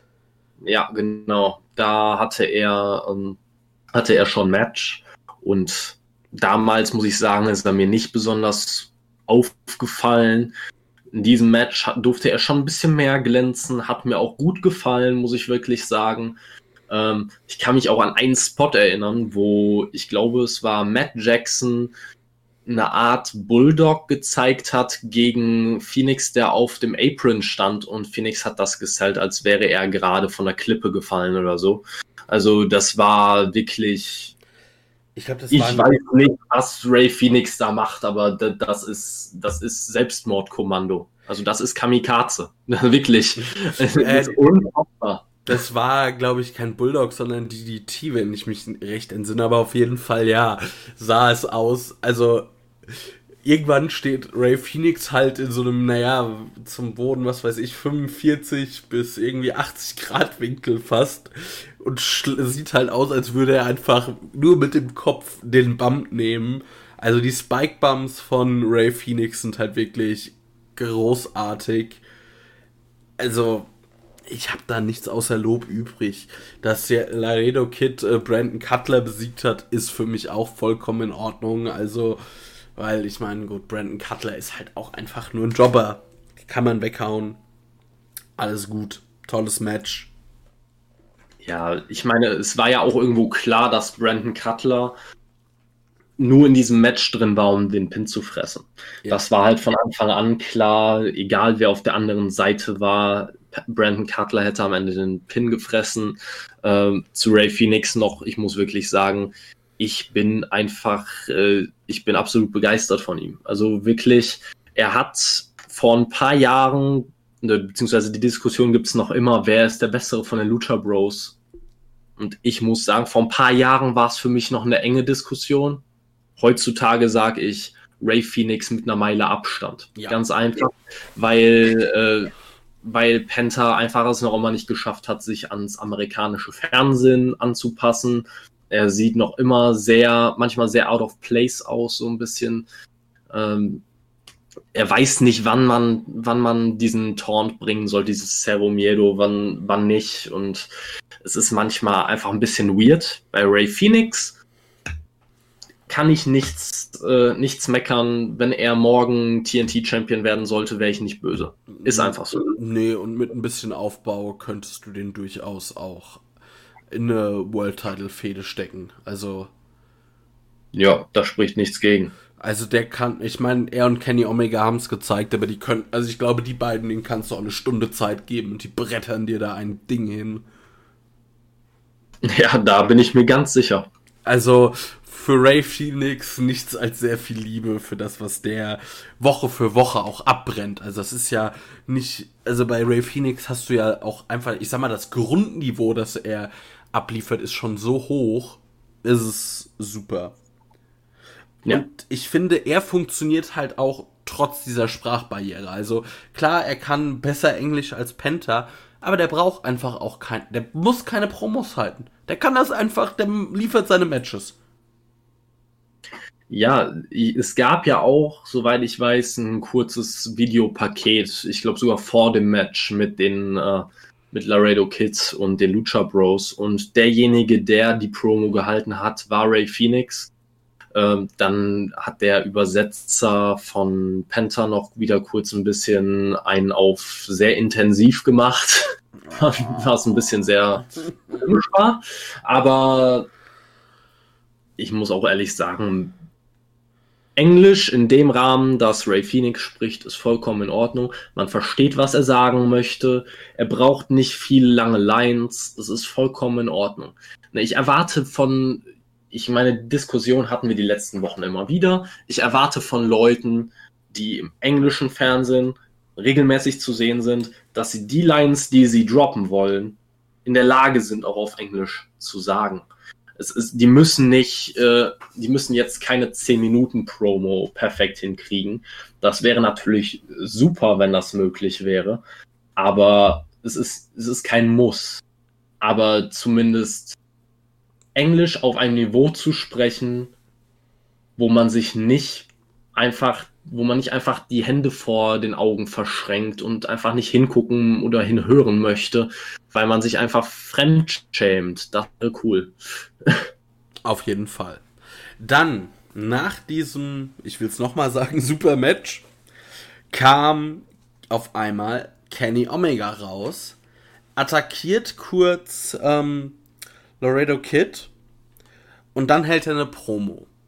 Von wegen, dass er sich vor drei Jahren ähm, entschieden hat und dass er halt er hat jetzt nicht Japan gesagt, aber es war ja jedem klar, ähm, dass er Japan verlassen hat. Dass er nicht nach New York gegangen ist. Also für alle, die es nicht wissen, New York ist so ein klassisches äh, Kürzel oder eine klassische Bezeichnung für die WWE im Wrestling. Ähm, sondern dass er sich auch nicht, und er hat sich nicht für AEW entschieden, er hat sich für die Young Bucks entschieden, um hier die beste Wrestling-Promotion der Welt aufzubauen. Und äh, sie hätten das nie erwidert. Sie hätten sich eher für Brandon Cutler entschieden. Und er würde ihnen jetzt noch eine Chance geben. Und er macht dann oder will die Too Sweet Geste zeigen. Oder zeigt die Too Sweet Geste und will, dass die Bugs antworten. Das ist dann so nach dem Motto ihre letzte Chance, die er ihnen gibt. Und ja, die Bugs verweigern das, ziehen ab und dann kommen die Lucha Bros, verpassen ihm erst äh, einen Superkick oder Thrust Kick. Da muss mir auch mal jemand erklären, bitte, wo der Unterschied ist. Verpassen ihm danach noch äh, den Assisted äh, Package Pile Driver und ja, ziehen dann ab und mehr oder weniger, nachdem die Lucha Bros so ganz entspannt äh, gegangen sind, kommen die Good Brothers und Don Callis raus um Kenny zur Hilfe zu eilen oder um ihm dann zumindest zu helfen, aufzustehen. Ja, also ich muss sagen, ich kaufe den Bugs nach ihren Aktionen der letzten Wochen dieses Mora diese moralisch überlegene Babyface-Rolle nicht ab. Und das ist halt einfach das Problem. Es ist inkonstant in dem, wie man die Rolle der Bugs definiert. Also diese Woche sind sie noch absolut, sind sie absolut, wie gesagt, moralisch überlegen und äh, würden Brandon Cutler niemals verraten, um Erfolg zu haben und äh, würden auch niemals irgendetwas Unerlaubtes tun oder ähnliches oder irgendwas, was, äh, was, ja, wo Leute vielleicht sich denken würden, das wäre jetzt aber sehr anstößig. Und die Wochen da, davor war es ihm vollkommen egal. Ich kann mich an die eine Szene erinnern, wo Nick Jackson, oder nee, Matt Jackson, äh, glaube ich, Pack einen Superkick verpasst hat, obwohl er überhaupt nichts gemacht hat. Also, das war dann, es ist halt einfach, so, es kommt mir so vor, als wären die Bugs von einer Woche zur nächsten vollkommen andere Menschen. Da ist keine Konstanz in ihrer, in ihrer Handlungsweise, da ist nichts. Deswegen verstehe ich auch diese, dieses Programm mit Kenny, das ja jetzt auch wieder ziemlich plötzlich sehr, ja, ja, wo sie, wodurch sie durch dieses Programm irgendwie sehr stark in diese Face-Rolle gedrückt wurden, finde ich ein bisschen erzwungen. Also das Programm musste es geben, aber wie man die Bugs die Wochen davor dargestellt hat, war kein guter Weg, um sie in, auf diese Face-Rolle vorzubereiten. Ja, man kauft ihn, ich sag mal, dieses plötzlich John Cena Face kauft man ihn nicht ab. Das ist richtig. Ja, ich bin mal gespannt, was da demnächst kommt. Auf jeden Fall bietet es trotz, also es kann trotzdem interessant werden. So, ich meine, die Probleme wurden ja schon lange angedeutet. Jetzt ist es dann auch soweit. Ich kann da nur sagen, ich habe prinzipiell Bock auf das, äh, auf diese ganz, auf diese ganze Thematik. Ja, aber ich weiß auch noch nicht so ganz genau, was ich davon erwarten soll. Ja, ich finde es halt vor allem schwierig, weil man damit jetzt die Tag Team Champions und den World Champion der Company in eine Fehde quasi gegeneinander involviert. Jeder weiß, dass sie eine, dass sie eine gemeinsame Vergangenheit haben, dass sie äh, auch in echt enge Freunde sind und diese Fehde kann man so bringen. Das Problem ist halt einfach nur, dass viele Leute komplett in der Luft hängen, während sie einfach wahnsinnig große Aufmerksamkeit bekommen. Und das, äh, da finde ich immer interessant, ich habe Cody vorhin angesprochen, Cody wird wöchentlich für nichts kritisiert. Aber äh, also er kann machen, was er möchte. Cody könnte wahrscheinlich eine Niere spenden und würde dafür kritisiert, dass er nur Aufmerksamkeit möchte. Aber Kenny und die Bugs sind in einer Fehde, die enorm viel TV-Zeit einnimmt, in der mit die wichtigsten Titel der Company involviert sind, die währenddessen nicht verteidigt werden wahrscheinlich es, es, gibt keine, es gibt Stand jetzt keine neue World Title Fehde. Klar, müssen sich erstmal neue Herausforderer herauskristallisieren. Ne?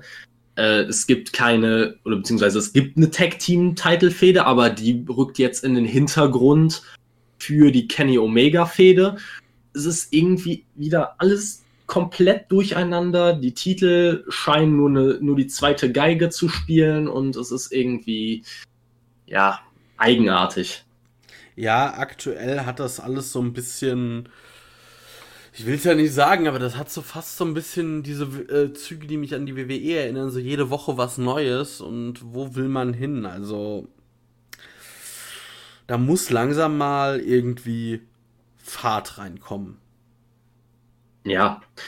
Vor allem ähm, jede Woche was Neues ist ja schön und gut. Nur mir kommt es halt wirklich so vor, als würde man gefühlt bei jedem Charakter sagen wollen. Also du kannst jetzt nicht zwei Wochen genauso sein wie, wie letzte Woche schon oder so. Ist unmöglich. Du musst komplett anders auftreten, damit die Leute dich noch interessant finden. Das ist bei mir halt komplett anders. Ich finde es dadurch halt unglaubwürdig. Wenn die Leute mal über einen langen Zeitraum ihr Ding durchziehen würden und dann irgendwann ein kleiner, ein kleines Stückchen des Charakters geändert wird, kein Problem. Aber wenn du dir wirklich bei, bei zahlreichen Leuten von einer auf die andere Woche denkst, was ist denn hier passiert? Warum bist du auf einmal wieder so? Also wir hatten das gerade bei Lance Archer, wir haben es bei den Young Bucks. Äh, wir haben es eigentlich bei ganz, ganz vielen Leuten, auch bei einem Scorpio Sky, wo der, wo der Heel-Turn von einer Woche auf die andere ohne ersichtlichen Grund kam. Ja, also gespaltene Persönlichkeiten scheinen bei AEW hoch im Kurs zu stehen. Allerdings ja, weiß ich auch nicht, was die da, also, was man sich bei denkt. Vielleicht kriegen sie das Ganze noch eingefangen. Ich hoffe doch sehr. Ja. Dann ja. passend zu dieser ganzen Fehde hatten wir eine Promo von Kingston und, also Eddie Kingston und John Moxley. Eddie Kingston, der anfängt mit, äh, also der einen gegipsten Fuß, Bein, also immer hat. Und dann so sagt, ja, ist halt gebrochen. Hatte ich schon. So Broken Something hat er es immer genannt. und hat aber auch schon angekündigt, dass es dafür definitive Rache geben wird. Und hat das, wie ich finde, da eine gute Promo gehalten. Dann kam Moxley, der so ein bisschen auch halt über diese ganze Young Bucks Thematik geredet hat, so von wegen, ja, ich mag die Young Bucks nicht, aber sie müssen sich da auf das, was sie sich da einlassen, da sollten sie sich gut vorbereiten. Ja, muss ich sagen, die Mox-Promo, vor ein paar Wochen habe ich noch gesagt, eigentlich mit einer John Moxley-Promo macht mir, macht man nichts falsch. Irgendwie diese Kombination mit Eddie Kingston gefällt mir nicht so gut. Ja, die erste Promo nach Revolution hat mir gut gefallen. Danach hätte man es besser sein lassen sollen. Ähm, auch es ist selten, dass ich das sage, aber ich habe Eddie Kingston die Worte, die er gesagt hat, einfach nicht abgekauft. Das ist komisch, weil noch vor ein paar Wochen äh, waren wir uns einig, dass er der König des Realismus ist und dass er uns alles äh, glaubhaft machen könnte. Und diese Woche sage ich ehrlich, Eddie, wenn du sagst Rache an den Good Brothers, was für eine Rache meinst du? Ne, wieder so eine brutale Roll-up-Rache wie, wie äh, letzte Woche, wo Moxley einen, den Sieg durch einen Roll-up eingefahren hat, in einer Fehde, die hoch persönlich war. Willst du die mit einem Inside Cradle ins Krankenhaus befördern oder was hast du vor? Mouse also es ist halt ein, hm? mit einem ja. Mousetrap. Ist, ist ja klassische klassische Schoolboy-Attacke. Aber ich, ich, ich, ich verstehe es nicht. Ich verstehe, also ich verstehe es nicht. Es ist schon von persönlich zu einem unpersönlichen Finish vom Match letzte Woche, zu wieder persönlich durch die Attacke auf das Bein von Eddie Kingston, zu noch immer persönlich und irgendwie ist es ganz eigenartig. Also wieder, ich hätte kein Problem mit dem Ganzen, wenn das Match letzte Woche anders geändert, geendet wäre. Dieser ganze Roll-up von Moxley gegen, äh, gegen die Good Brothers, diesen Sieg, den er da eingefahren hat, äh, hat für mich ja letzte Woche schon keinen Sinn ergeben und macht halt für mich noch immer diese Fehde nachhaltig kaputt. Ja, und da hängt halt so vieles in der Schwebe jetzt auch. Du hast die Young Bucks, dann hast du da irgendwie Kenny Omega, dann hast du die Good Brothers, du hast Mox und Kingston und Kingston ist ja jetzt dann erstmal irgendwie rausgeschrieben und es wirkt alles etwas planlos. Und das äh, gefällt mir gar nicht. Das, weil normalerweise fand ich bei AEW immer die große Stärke, dass die Storylines sehr gut erzählt und aufgebaut waren. Ja, ich kann mir halt vorstellen, warum, äh, warum es so ist, stand jetzt. Wahrscheinlich ist es gerade bei Moxley so, dass man ihn ja eigentlich durch das Ende von Revolution rausschreiben wollte. Dadurch, dass es aber natürlich voll in die Hose gegangen ist und du jetzt, stand jetzt halt einfach keinen Anlass hast, ihn rauszuschreiben, ist jetzt ein großer Name da, den du wöchentlich bringen musst, wo die Fans uns nicht verstehen würden, wo ist John Moxley, der halt einfach kein Fädenprogramm hat oder eigentlich kein Fädenprogramm hätte, aber noch irgendwie reingeschrieben werden muss. Und Eddie Kingston hängt da jetzt ein bisschen mit drin. Ähm, es ist einfach schwierig. Also Revolution hat, äh, gerade das Ende von Revolution hat bei diesen Leuten dafür gesorgt, dass sie jetzt wirklich sehr in der Luft hängen. Ja. Mal schauen, vielleicht kann man da ja noch irgendwie das ein bisschen retten. Hoffentlich. Ja. Ich hoffe auch. So, als nächstes hatten wir den Co-Main Event. Nyla Rose gegen Ty Conti. Wir hatten ein Match, was lange Zeit und zum großen Teil von Nyla Rose dominiert wurde, aber auch zwischendrin konnte Ty Conti immer wieder mal ähm, selbst offensive Phasen setzen. Am Ende gewinnt Ty Conti das Ding. Es war ein Match, wo man durchaus noch gesehen hat, dass beide jetzt nicht ich sag mal, zum Fünf-Sterne, ähm, oder jetzt nicht unbedingt gegeneinander ein Fünf-Sterne-Match abliefern, aber ich würde mal sagen, das Match war durchaus stabil. War jetzt nichts Überragendes, aber kann man schon so zeigen, wie ich finde. Da habe ich schon weitaus schlimmere Sachen gesehen, vor allem weil einfach es in dem Match einfach beide einigermaßen glaubwürdig sind, nicht irgendwie lächerlich durch den Ring hampeln und oder einen Zuckerschock haben. Deshalb finde ich, ist das schon sehr viel wert. Ja, definitiv. Also mich hat es erstmal wahnsinnig gewundert, dass Ty Conti hier den Sieg einfahren durfte.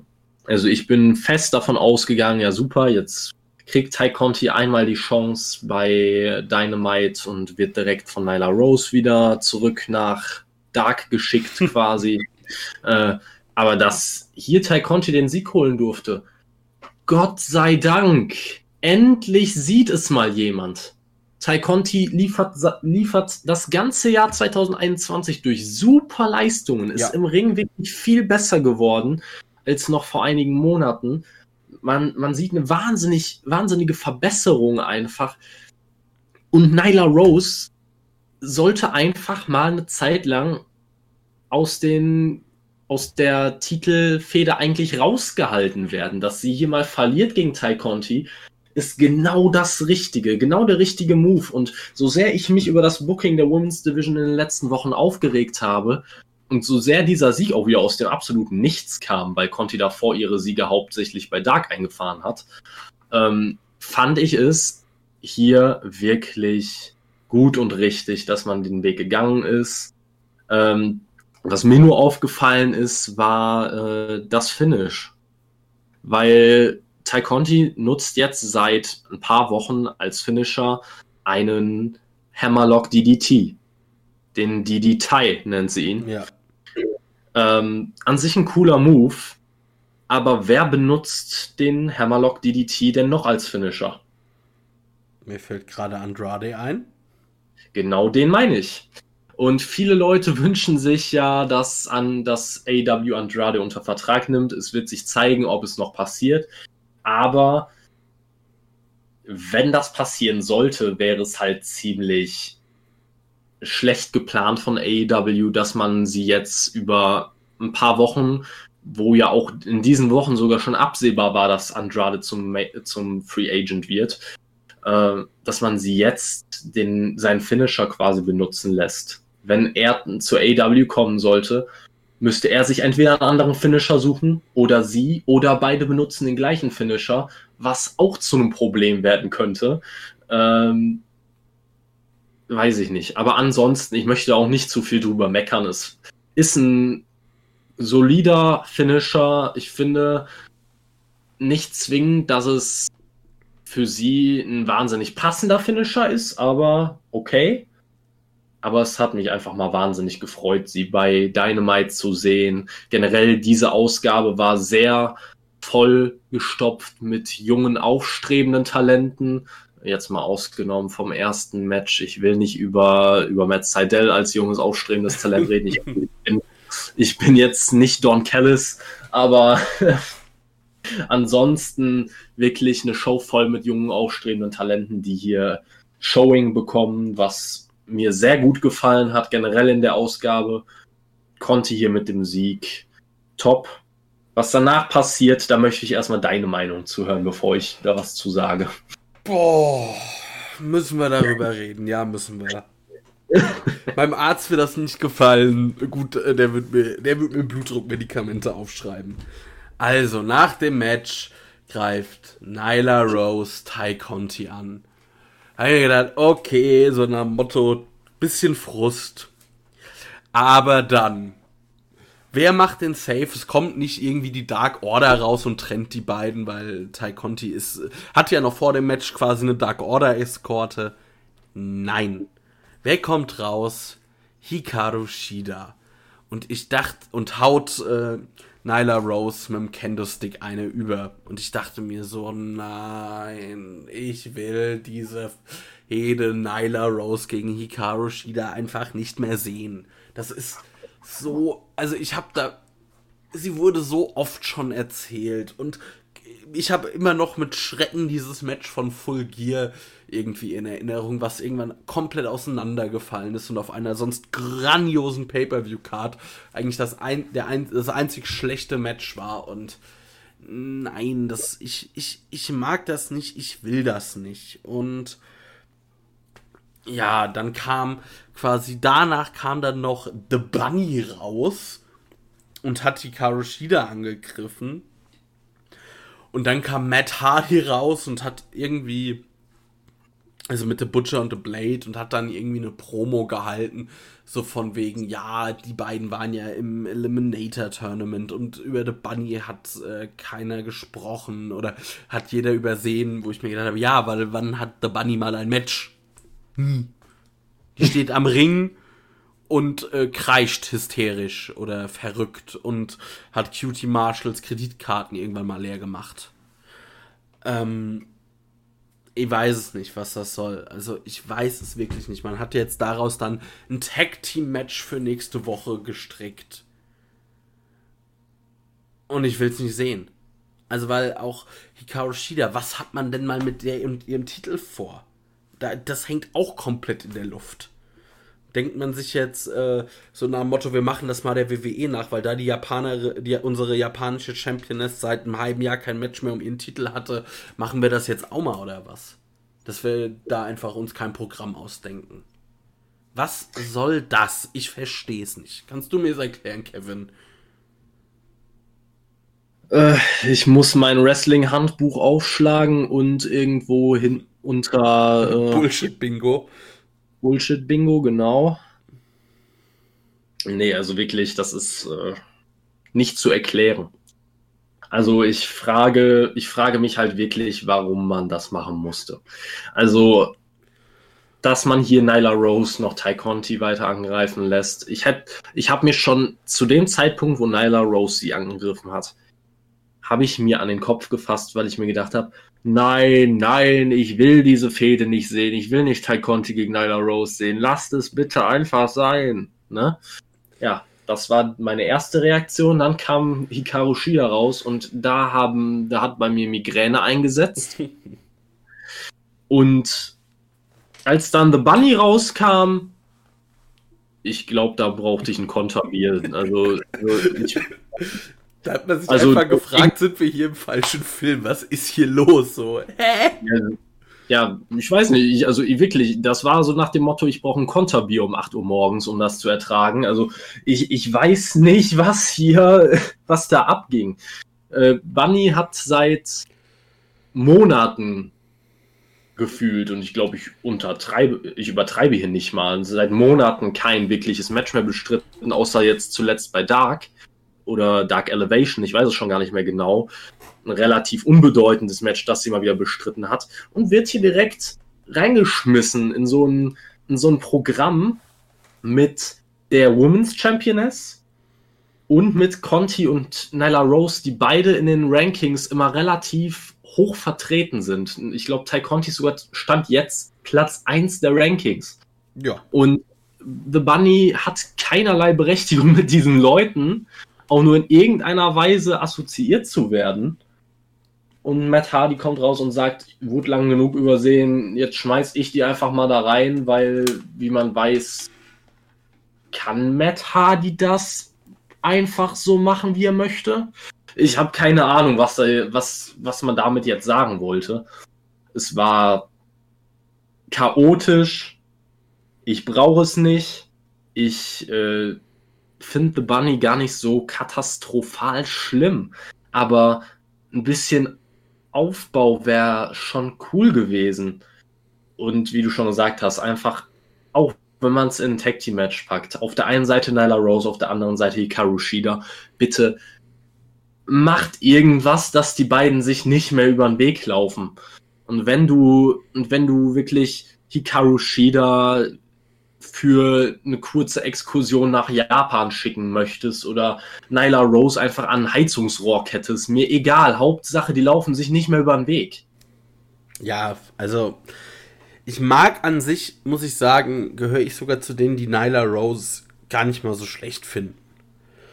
Aber nicht mit Hikaru Shida. Und vor allem, wir hatten letzte Woche das mit Abstand beste und bisher wichtigste Match dieser gesamten Women's Division.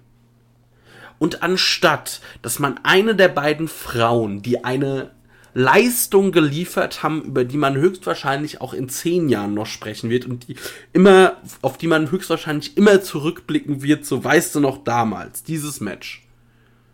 Und dann kann, hätte man einfach doch, es hätte, du hast doch nicht mehr Legitimation gebraucht, um eine der beiden jetzt in ein Programm mit Hikaru Shida starten zu lassen, um das auszunutzen, dass sie so heiß sind, wie sie es aktuell sind.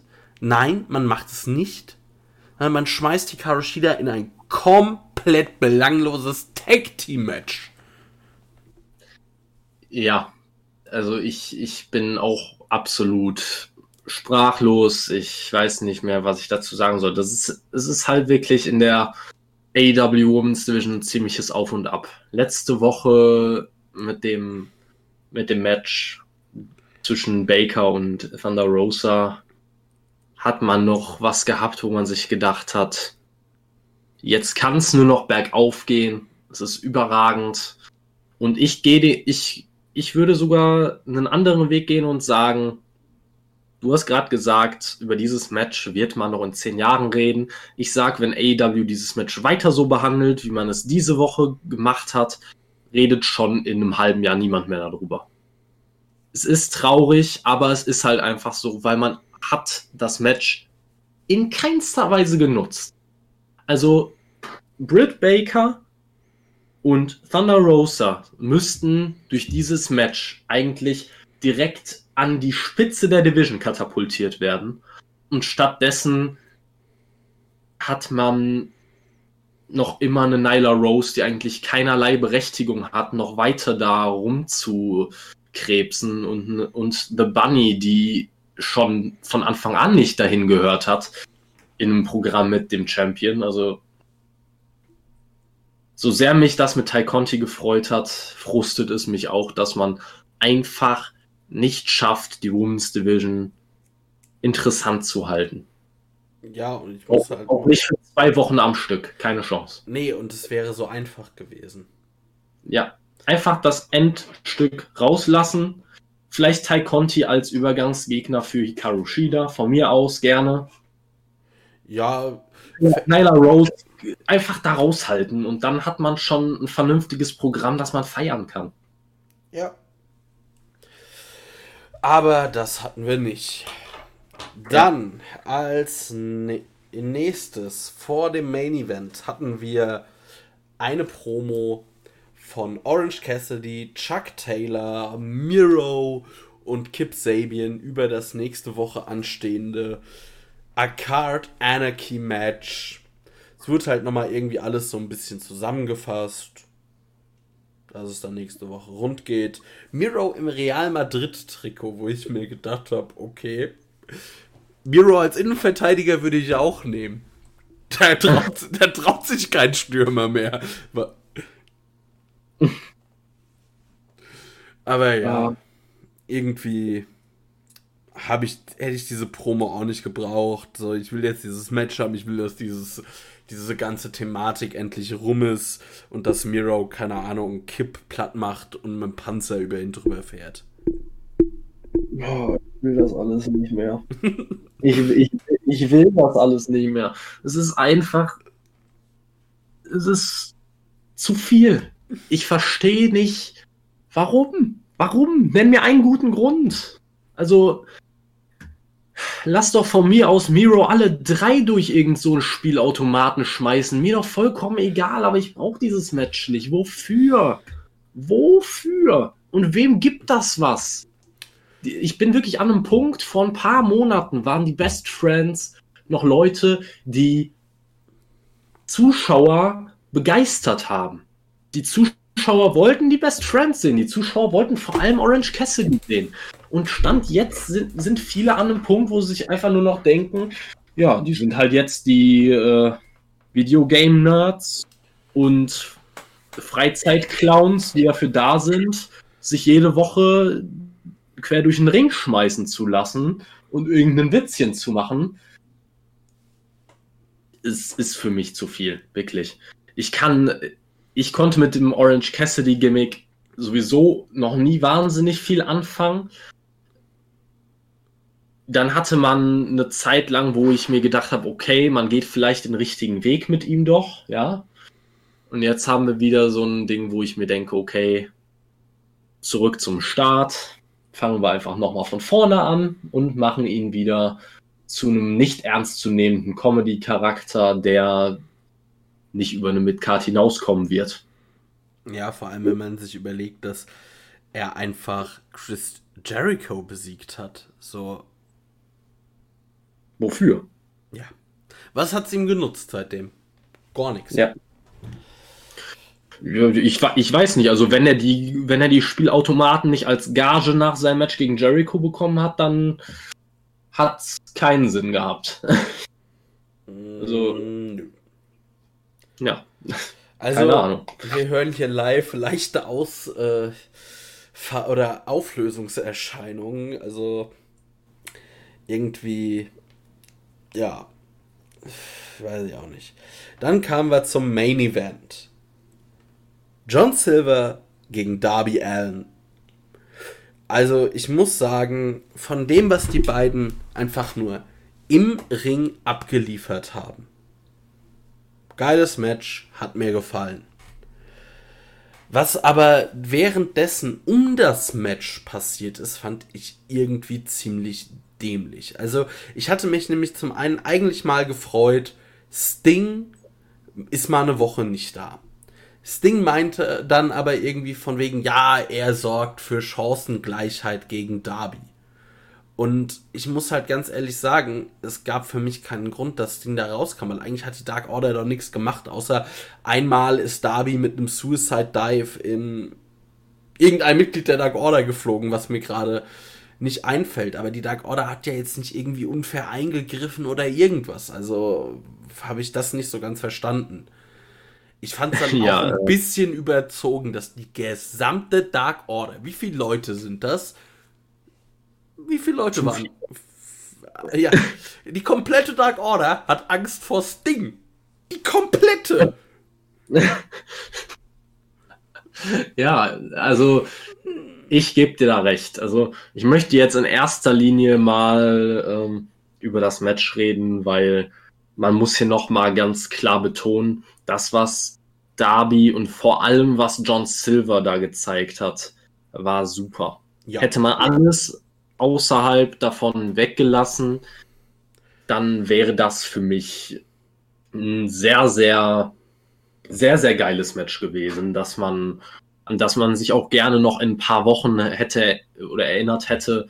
John Silver hat da Offensive rausgehauen, wie ich es mir vorher nicht erträumt hätte. Also er sah aus wie ein absolutes Monster und das muss man mit seiner Größe erstmal schaffen.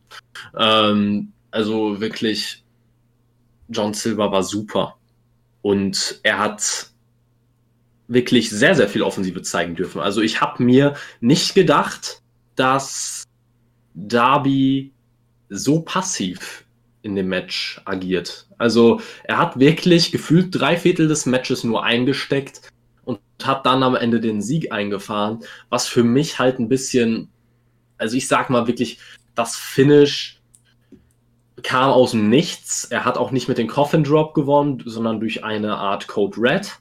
Ja. Ähm, war in Ordnung, das Finish, sage ich mal. Aber ich hätte mir gewünscht, dass Darby vorher noch ein bisschen mehr Offensive gezeigt hätte, weil so sah es halt wieder sehr komisch aus, dass John Silver das ganze Match dominiert hat und Darby aus dem Nichts den Sieg holt. Also hätte man das Match ein bisschen offener gehalten, wäre es noch besser gewesen. So ist mir nur aufgefallen, die beiden sind natürlich, also was man sich vielleicht beim, beim Match zwischen Kenny Omega und Matt Seidel erhofft hatte, dass sie eine hohe Geschwindigkeit gehen, was da nicht passiert ist.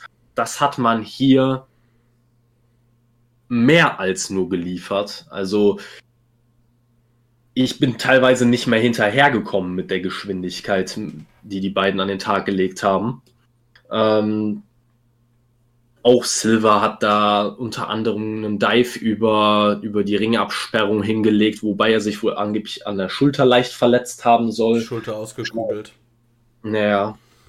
Ähm, also wirklich da, die haben, die beiden haben wirklich große Klasse geliefert und es hat John Silver definitiv geholfen. Dieses Match hat er gebraucht. Ähm, ich hoffe auch, dass man ihn in Zukunft mehr als Singles Wrestler sieht, als in einem Tag Team mit Alex Reynolds. Ich brauche das Tag Team nicht unbedingt. Kann man hin und wieder mal bringen als Tag Team, wenn man gerade mal eins braucht. Aber Silver als Single Star hat viel größeres Potenzial. Ähm, zu dem, was da draußen war, ich kann es dir auch nicht erklären. Wirklich. Also das war, das war einfach Sting in die Show reinschreiben, wo keine Not war. Also ich kann dir auch genau übrigens genau sagen, welches Dark Order Mitglied das war, äh, das diesen Suicide Dive von Darby einstecken musste. Es war aus meiner Sicht wenig überraschend wieder mal Alan Angels. also dann, das fand ich dann schon irgendwie ganz lustig. Aber dass dann Sting rauskommt, also mit welcher Begründung denn? Warum standest du da und Darby ist ja nicht reingesprungen? Jetzt verprügel ich euch mit einem Baseballschläger, ihr sechs Leute. Also, was ist das für eine, was ist das für eine Logik? Also, irgendwie war das außer, alles außerhalb vom Match war sehr eigenartig. Auch nicht nur, das Ding rausgekommen ist. Das war ja dann der Moment, wo ich mir dachte, okay, warum? Ne? Aber da hätte man noch vielleicht mit leben können, wenn Sting danach nicht vollkommen weird auf der Entrance Stage stehen geblieben wäre. Also der stand ja permanent im Bild. Ja. Also nicht wie die Dark Order irgendwie links oder rechts neben dem Ring. Einfach die Füße stillhalten, nicht das Rampenlicht einnehmen. Der Mann stand mitten. Also quasi die Hardcam hatte ihn genau in der im Bild. Und es war halt einfach, es hat vom Match abgelenkt. Ja, auf jeden Fall. Dem Ganzen nicht gut getan hat. Und ich fand es wirklich sehr, sehr komisch. Auch dann am Ende, Darby hat unter anderem einen Coffin Drop äh, in die Dark Order gezeigt, also vom obersten Seil aus dem Ring hinaus auf die gesamte Dark Order. Wofür? Also einfach nur, damit man noch einen, noch, einen, noch einen coolen Spot hat oder so. Also das ganze Match entstand doch aus Respekt gegenüber Brody Lee und weil, weil er gesagt hat, deswegen möchte ich der Dark Order eine Chance geben. Jetzt gibt es dieses Match und es ist wieder ganz komisch einfach nur. Warum, warum kommt Sting raus, wenn das einfach nur quasi ein äh, ja, ein Match zwischen zwei Sportsmännern ist, die sich sagen, ja, wir wollen jetzt Brody Lee zu Ehren ein geiles Match hinlegen. Wofür braucht es Ding? Wofür braucht es den Dive auf die Dark Order? Es gibt keinerlei persönliche Probleme zwischen dem Ganzen. Dann auch nach dem Match gab es gab's hier kurz hier eine Faust, äh, eine Ghetto-Faust quasi mit äh, John Silver und äh, Darby Allen, wo sie nochmal quasi gezeigt haben, okay, war einfach nur, ja, faires Match. Ne? Wofür? Also wofür die, wofür diese ganzen Sachen außerhalb? Es war wieder, das hatte für mich wirklich einfach nur was, äh, irgendwie Crowd-Response möchte man triggern oder so, aber es gab ja nicht mal eine Crowd, die man da irgendwie zu einer zu einem zu einer Response hätte triggern können. Also da war da es waren wie üblich sehr wenige Leute bei AEW in der Crowd aufgrund der aktuellen Situation. Also wofür macht man sowas? Ich verstehe es auch nicht und vor allem, was mich daran eigentlich am meisten stört, ist, dass es unlogisch ist und das ist eigentlich etwas, was ich bei AEW nie so gesehen habe, dass man jetzt irgendwie komplett auf die Logik scheißt. Und das ärgert mich sehr. Aber und äh, naja, da geht es ja noch weiter. Aber bevor wir noch auf das äh, quasi alles, was nach dem Match passiert ist, darauf eingehen. Wie du schon gesagt hast, Darby hat mit einem äh, Code Red gewonnen oder einem, einer Art Code Red, also einer Sunset Flip Bomb. Den Move hat er schon ein paar Mal gezeigt, auch in der Art hat er ja gegen Scorpio Sky gewonnen. Und ich muss sagen, ich persönlich finde, Darby hat in letzter Zeit viel zu oft per Einroller gewonnen. Ich finde, Darby braucht einfach mal, hätte auch in dem Match durchaus mal einen, ja, noch cleaneren Sieg gebraucht. Also, vielleicht braucht Darby außer dem Coffin Drop noch irgendeinen Finisher, der auch ein bisschen Impact hat. dass er mal, also weil ich finde irgendwie gefühlt jedes zweite Match gewinnt Darby mit einem Einroller und ich persönlich halte davon nicht viel. Also ich fand den Code Red grundsätzlich als Zweitfinisher für ihn nicht verkehrt. Gerade weil ich schon gesehen habe, wie Darby den unter anderem ausgeführt hat, mit einer Menge Impact und so weiter. Das hat gut funktioniert. Aber gerade das gegen Silver, das da war wenig Impact in dem Move drin. Es war, es kam aus dem Nichts. Er hat davor, wie gesagt, kaum Offensive gezeigt. Hat einfach für mich insgesamt das Finish hat nicht funktioniert. Ansonsten gibt es bei dem Match nicht viel zu meckern. Auch bei Silver, äh, er hat, glaube ich, einmal versucht, eine Powerbomb äh, als Hommage an Brody Lee zu zeigen, hat nicht funktioniert. Ich glaube, daraus ist auch der Code Red dann resultiert. Ähm, ja. Oder Silver hat einmal den ähm, Queenslayer heißt er, glaube ich, der, der Finisher von äh, NRJ hat er, den hat er eingesetzt im Match. Auch ganz cool, weil NRJ ja im Moment leider verletzt ist. Also man hat da viele coole Spots eingebaut. Es war ein geiles Match. Viel Unnötiges drumherum und das Finish war fragwürdig, aber naja. Ja, ja, was will man dazu noch sagen? Und jetzt kommen wir zum Ende des Matches. Nach dem Match gab es ja noch den Fistbump von äh, John Silver und Darby Allen. Und auf einmal, dann stehen da Sting und Darby Allen im Ring. Und auf einmal wird Darby Allen aus dem Ring gezogen von Matt Hardy. Und der attackiert Darby Allen und zeitgleich kommt irgendwie noch seine ganze Crew dazu und es gibt auf einmal einen riesen Brawl zwischen, ich sag mal, diesem Matt Hardy Stable, der Dark Order Sting, der dann da noch mitmischt und irgendwie kommen dann noch andere Leute raus und ich stand da, also ich saß da wirklich und hab mir nur gedacht, hä? Warum? Ja, ich habe mir in dem Moment gedacht, Leute, habt ihr wirklich keine andere Idee, wie man diese Show beenden kann? Es hätte doch einfach gereicht, dass diese wirklich respektvolle Geste zwischen Darby und, und Silver einfach die Show beendet. Es hätte vollkommen ausgereicht. Es hätte keinen unnötigen Brawl mehr gebraucht und warum Matt Hardy da jetzt auf einmal involviert ist, weiß ich sowieso nicht. Also, es ist, ich meine, klar, es ist irgendwo eine Fortsetzung äh, der Fehde von Matt Hardy gegen die Dark Order, die sich ja schon ein bisschen aufgebaut hatte durch das ganze Programm mit Hangman. Aber dass Darby da jetzt irgendwie reingeraten ist, es wirkte schon sehr eigenartig. Also ich hätte es nicht gebraucht. Gerade Matt Hardy in so einem prominenten Spot, dass er jetzt schon wieder im Main Event eingreift. Also ich kann mit diesem ganzen Matt Hardy Brand Ding noch nicht wirklich viel anfangen. Ähm, Matt Hardy kann man mal in ein Mid-Card-Match reinschmeißen, um irgendeinem jungen Talent einen Sieg zu geben, der was bedeutet. Äh, ansonsten die Leute, die in seinem Stable sind, Butcher, Blade und Bunny, äh, auch da war ich mit der Einsetzung der letzten Zeit eigentlich relativ zufrieden, brauchte ich nicht in einem prominenteren Spot. Äh, Private Party, klar kann man mal in eine Tag Team Fehde oder so reinschmeißen, aber wofür braucht man so ein Stable War aus dem Nichts zwischen zwei offensichtlichen Midcard Stables oder fast schon Undercard Stables, weil wenn wir ehrlich sind, seit dem Tod von Brody Lee ist die Dark Order auch nicht mehr als das, außer John Silver.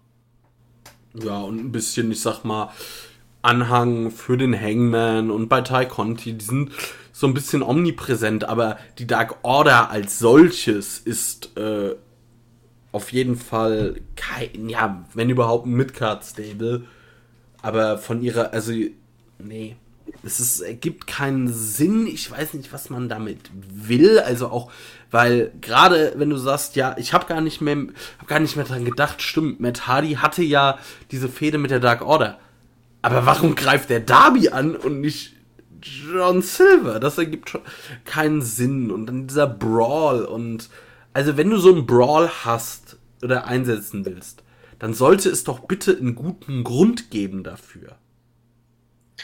Ja, also ich sag da nur noch mal, unsere letzte Ausgabe hieß Fädensalat. Ja. Und ich habe diese Woche halt so das Gefühl, als hätten sie das Rezept nur noch mal versucht nachzubessern, aber am Ende gibt es wieder Fädensalat. Es ist einfach wieder Darby. Auf der einen Seite irgendwie mit Scorpio Sky involviert, irgendwie auch nicht. Dann Sting dabei, aber irgendwie auch nicht. Sting hat auf der anderen Seite wieder eine Fehde mit Archer. Archer hatte ein Problem mit Cage. Die Dark Order ein Problem mit Matt Hardy. Matt Hardy greift jetzt Darby an. Äh, also irgendwie ist jeder mit jedem in der Fehde über fünf Ecken und es ist halt einfach chaotisch. Absolut chaotisch. Das erinnert mich ein bisschen an die Anfangszeit von AEW. Gerade die ersten, äh, gerade die ersten Monate von Dynamite damals nach dem Start waren genau so man wusste nicht, wie man Fäden aufbaut, vernünftige, und hatte gefühlt jeden mit jedem in einer Fäde. Und genau so läuft das jetzt gerade leider wieder. Und ich hätte eigentlich gedacht, dass man daraus gelernt hat, dass man gemerkt hat, dass das nicht funktioniert und dass es halt einfach den einzelnen Fäden auch schadet, weil es möchte niemand mehr eine Fäde zwischen Dark Order und Hardy sowieso sehen, grundsätzlich. Aber das dann noch zu bringen, nachdem man quasi eine Woche oder zwei Pause gelassen hat. Nach zwei Wochen, wo das Ganze kein Thema mehr war, das Ganze wieder quasi aufzuwärmen, wie so, wie so ein, weiß ich nicht, so ein Fertiggericht oder so. Ach ja, hier haben wir mal Mittelmaßfäde Nummer drei zum Aufwärmen. Also wofür? Ich verstehe es nicht. Ich verstehe es nicht. Ich will es auch irgendwie gar nicht verstehen. Ich will nur sowas nicht. Ich will sowas nicht sehen. Was soll das? Also ja. viele Grüße an Tony Khan, aber das war Bullshit. Ja, wie, es ist wieder genau das gleiche wie bei dem Women's Match, das wir davor besprochen haben. Das Match war geil, aber lass doch den ganzen Scheiß außerhalb weg. Also auch den ganzen Scheiß danach. Äh, es reicht doch, wenn ihr das nächste Woche macht oder wenn ihr nächste Woche irgendein, irgendeine Kleinigkeit noch bringt oder so, die, äh, die in die Richtung geht. Es muss ja nicht mal exakt das gleiche sein, ne? aber man ruiniert am Ende gute Matches damit, dass man einfach zu viel außer, außenrum noch planen möchte. Ja, und ich meine, du könntest doch auch, wenn du jetzt unbedingt irgendwie Matt Hardy gegen die Dark Order stellen willst, dann machst du halt nächste Woche irgendwie ein Match. Irgendeiner aus der Dark Order wird halt mal von Matt Hardy besiegt und danach gibt es einen Beatdown. Irgendwie so. Zack, bumm, hättest, könntest du das ja auch einfädeln. Ja. Aber das alles ist halt irgendwie nix. Ja.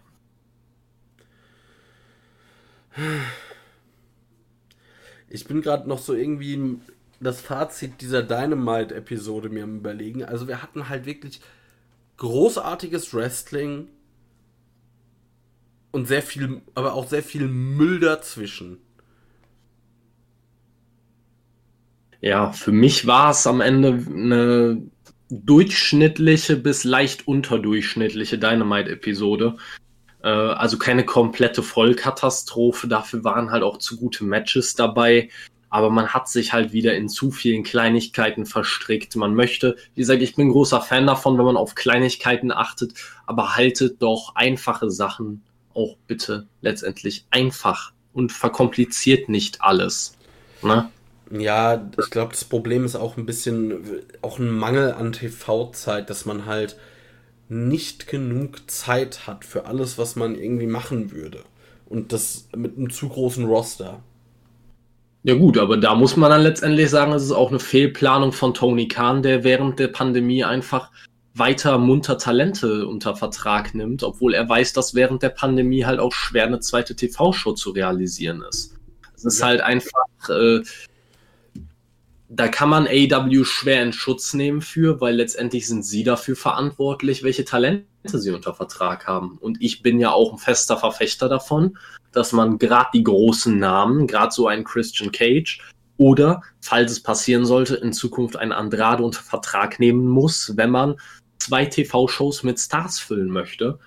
Aber Stand jetzt hast du nur eine und du kannst nicht äh, gerade jeden jedes Talent, das bei dein, das bei Dark fünf Matches geworkt hat und von der Crowd halbwegs ordentlich angenommen wird, unter Vertrag nehmen.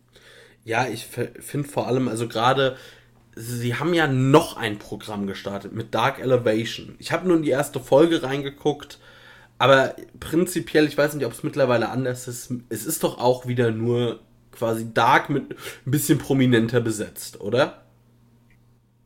Ja, also ich habe diese Woche auch wieder Dark Elevation geguckt. Es macht mir mehr Spaß als Dark selber, muss ich sagen. Mhm. Aber wie du schon gesagt hast, also es sind gerade hauptsächlich die jungen Namen des Rosters, die während Dynamite halt einfach nicht genug Showing bekommen, die da noch mal ein bisschen zeigen dürfen. Aber es ist leider kein, es ist kein großes Feuerwerk oder ähnliches. Ja, was ich dann nicht verstehe, warum macht man nicht einfach ähm, auf YouTube macht, warum macht man, wenn man schon zwei Shows macht auf YouTube, warum macht man dann nicht eine wirklich mit ein bisschen Storyline und ein bisschen quasi, dass man einfach so ein Dynamite dafür ein klein bisschen entzerrt. Klar, die wichtigen Sachen passieren bei Dynamite, aber wenn man mal ehrlich ist, gäbe es auch genug Krempel, könnte man, also wie zum Beispiel so diese ganze Cody äh, Cutie Marshall Fehde, könnte man von mir aus auch, hätte man sehr viel Aufbau einfach ähm, bei Dark machen können oder Dark Elevation und dann zieht man halt das Match zu Dynamite. Schon mal Zeit. Und viele Sachen hätte man einfach ein bisschen, könnte man damit eleganter lösen. Man muss nicht alles so voll knallen, weil man einfach sagen würde, hey, wir machen noch ein bisschen Story. Ja, also ich kann da nicht viel hinzufügen. Ich äh, würde mir auch wünschen, dass man einfach mehr Storyline, mehr Character Work gerade bei, bei Dark und Dark Elevation bringen würde, weil das bringt die, das bringt die Talente doch erst richtig weiter. Also es bringt doch kein Talent weiter, ein, ein durchschnittliches Match, das du im Indie Wrestling um jede Ecke sehen kannst, bei Dark zu worken Dadurch kriegen sie jetzt auch nicht mehr Persönlichkeit und wecken auch nicht wesentlich mehr Interesse, weil nicht jeder ist im Ring ein Ray Phoenix oder so oder ein Kota Ibushi. Eben. Also man könnte halt einfach sehr viel sinnvoller Arbeit, also sehr viel sinnvolleres damit machen. Man kann ja, man hat ja Dark. Und ich meine, bei Dark kennt man ja eh keine Gnade, was die Matchzahl und die Laufzeit angeht. Aber warum macht man noch nicht immerhin eine zweite Sendung und sagt hier, wir erzählen hier einen Teil der Stories. Das Wichtige passiert bei Dynamite. Aber. Nee.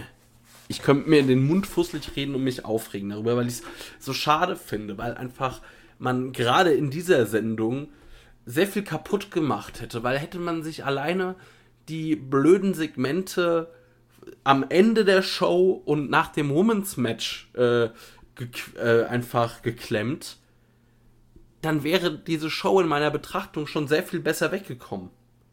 Ja, definitiv. Naja, mal schauen, vielleicht wird es ja nächste Woche besser. Ja, es ist. Ich bin da eigentlich auch guter Dinge. Also, Dynamite liefert ja immer mal wieder eine Woche, die jetzt nicht so überragend ist, und dann kommen zwei, ein, zwei, drei Wochen später meistens kommt dann eine Ausgabe, die überragend ist. Also das ist für mich jetzt kein Weltuntergang, aber es hätte besser sein können.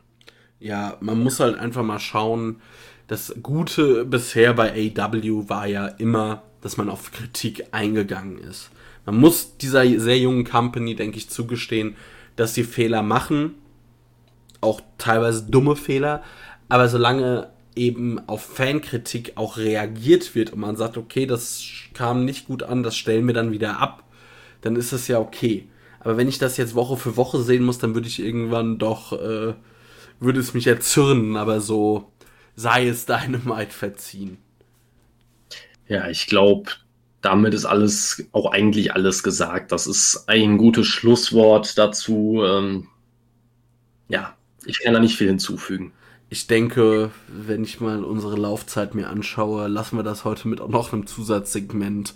Wir haben, denke ich, über viele, viele Sachen ja auch gesprochen, die, ich sag mal, nicht direkt, also wo Dynamite zwar der Aufhänger war, aber wo wir weitaus darüber hinausgegangen sind. Ich denke, das reicht dann erstmal, oder? Ja, definitiv. Also ich glaube, viel mehr will ich unseren Zuhörern auch nicht diese Woche nicht zumuten. äh, dafür haben wir in den nächsten Wochen mehr andere Themen, die über Dynamite hinausgehen, noch, äh, die vielleicht auch nicht nur mit AEW zu tun haben. Generellere Themen, die, die dann mal ein bisschen Abwechslung da reinbringen. Aber diese Woche musste man sich einfach mal Luft machen, weil da einfach viele Sachen sind, die seit Wochen nicht besonders gut laufen, einfach. Ja, wir haben jetzt auch eigentlich genauso lange darüber geredet, wie so eine Dynamite-Episode geht. Musste halt jetzt mal sein. Verzeiht es uns. Ähm, es kommen auch wie es kommen auch wieder andere Sachen. Also wir haben da noch ein paar Sachen im Köcher. In diesem Sinne, macht's gut. Wir hören uns demnächst. Tschö, tschö.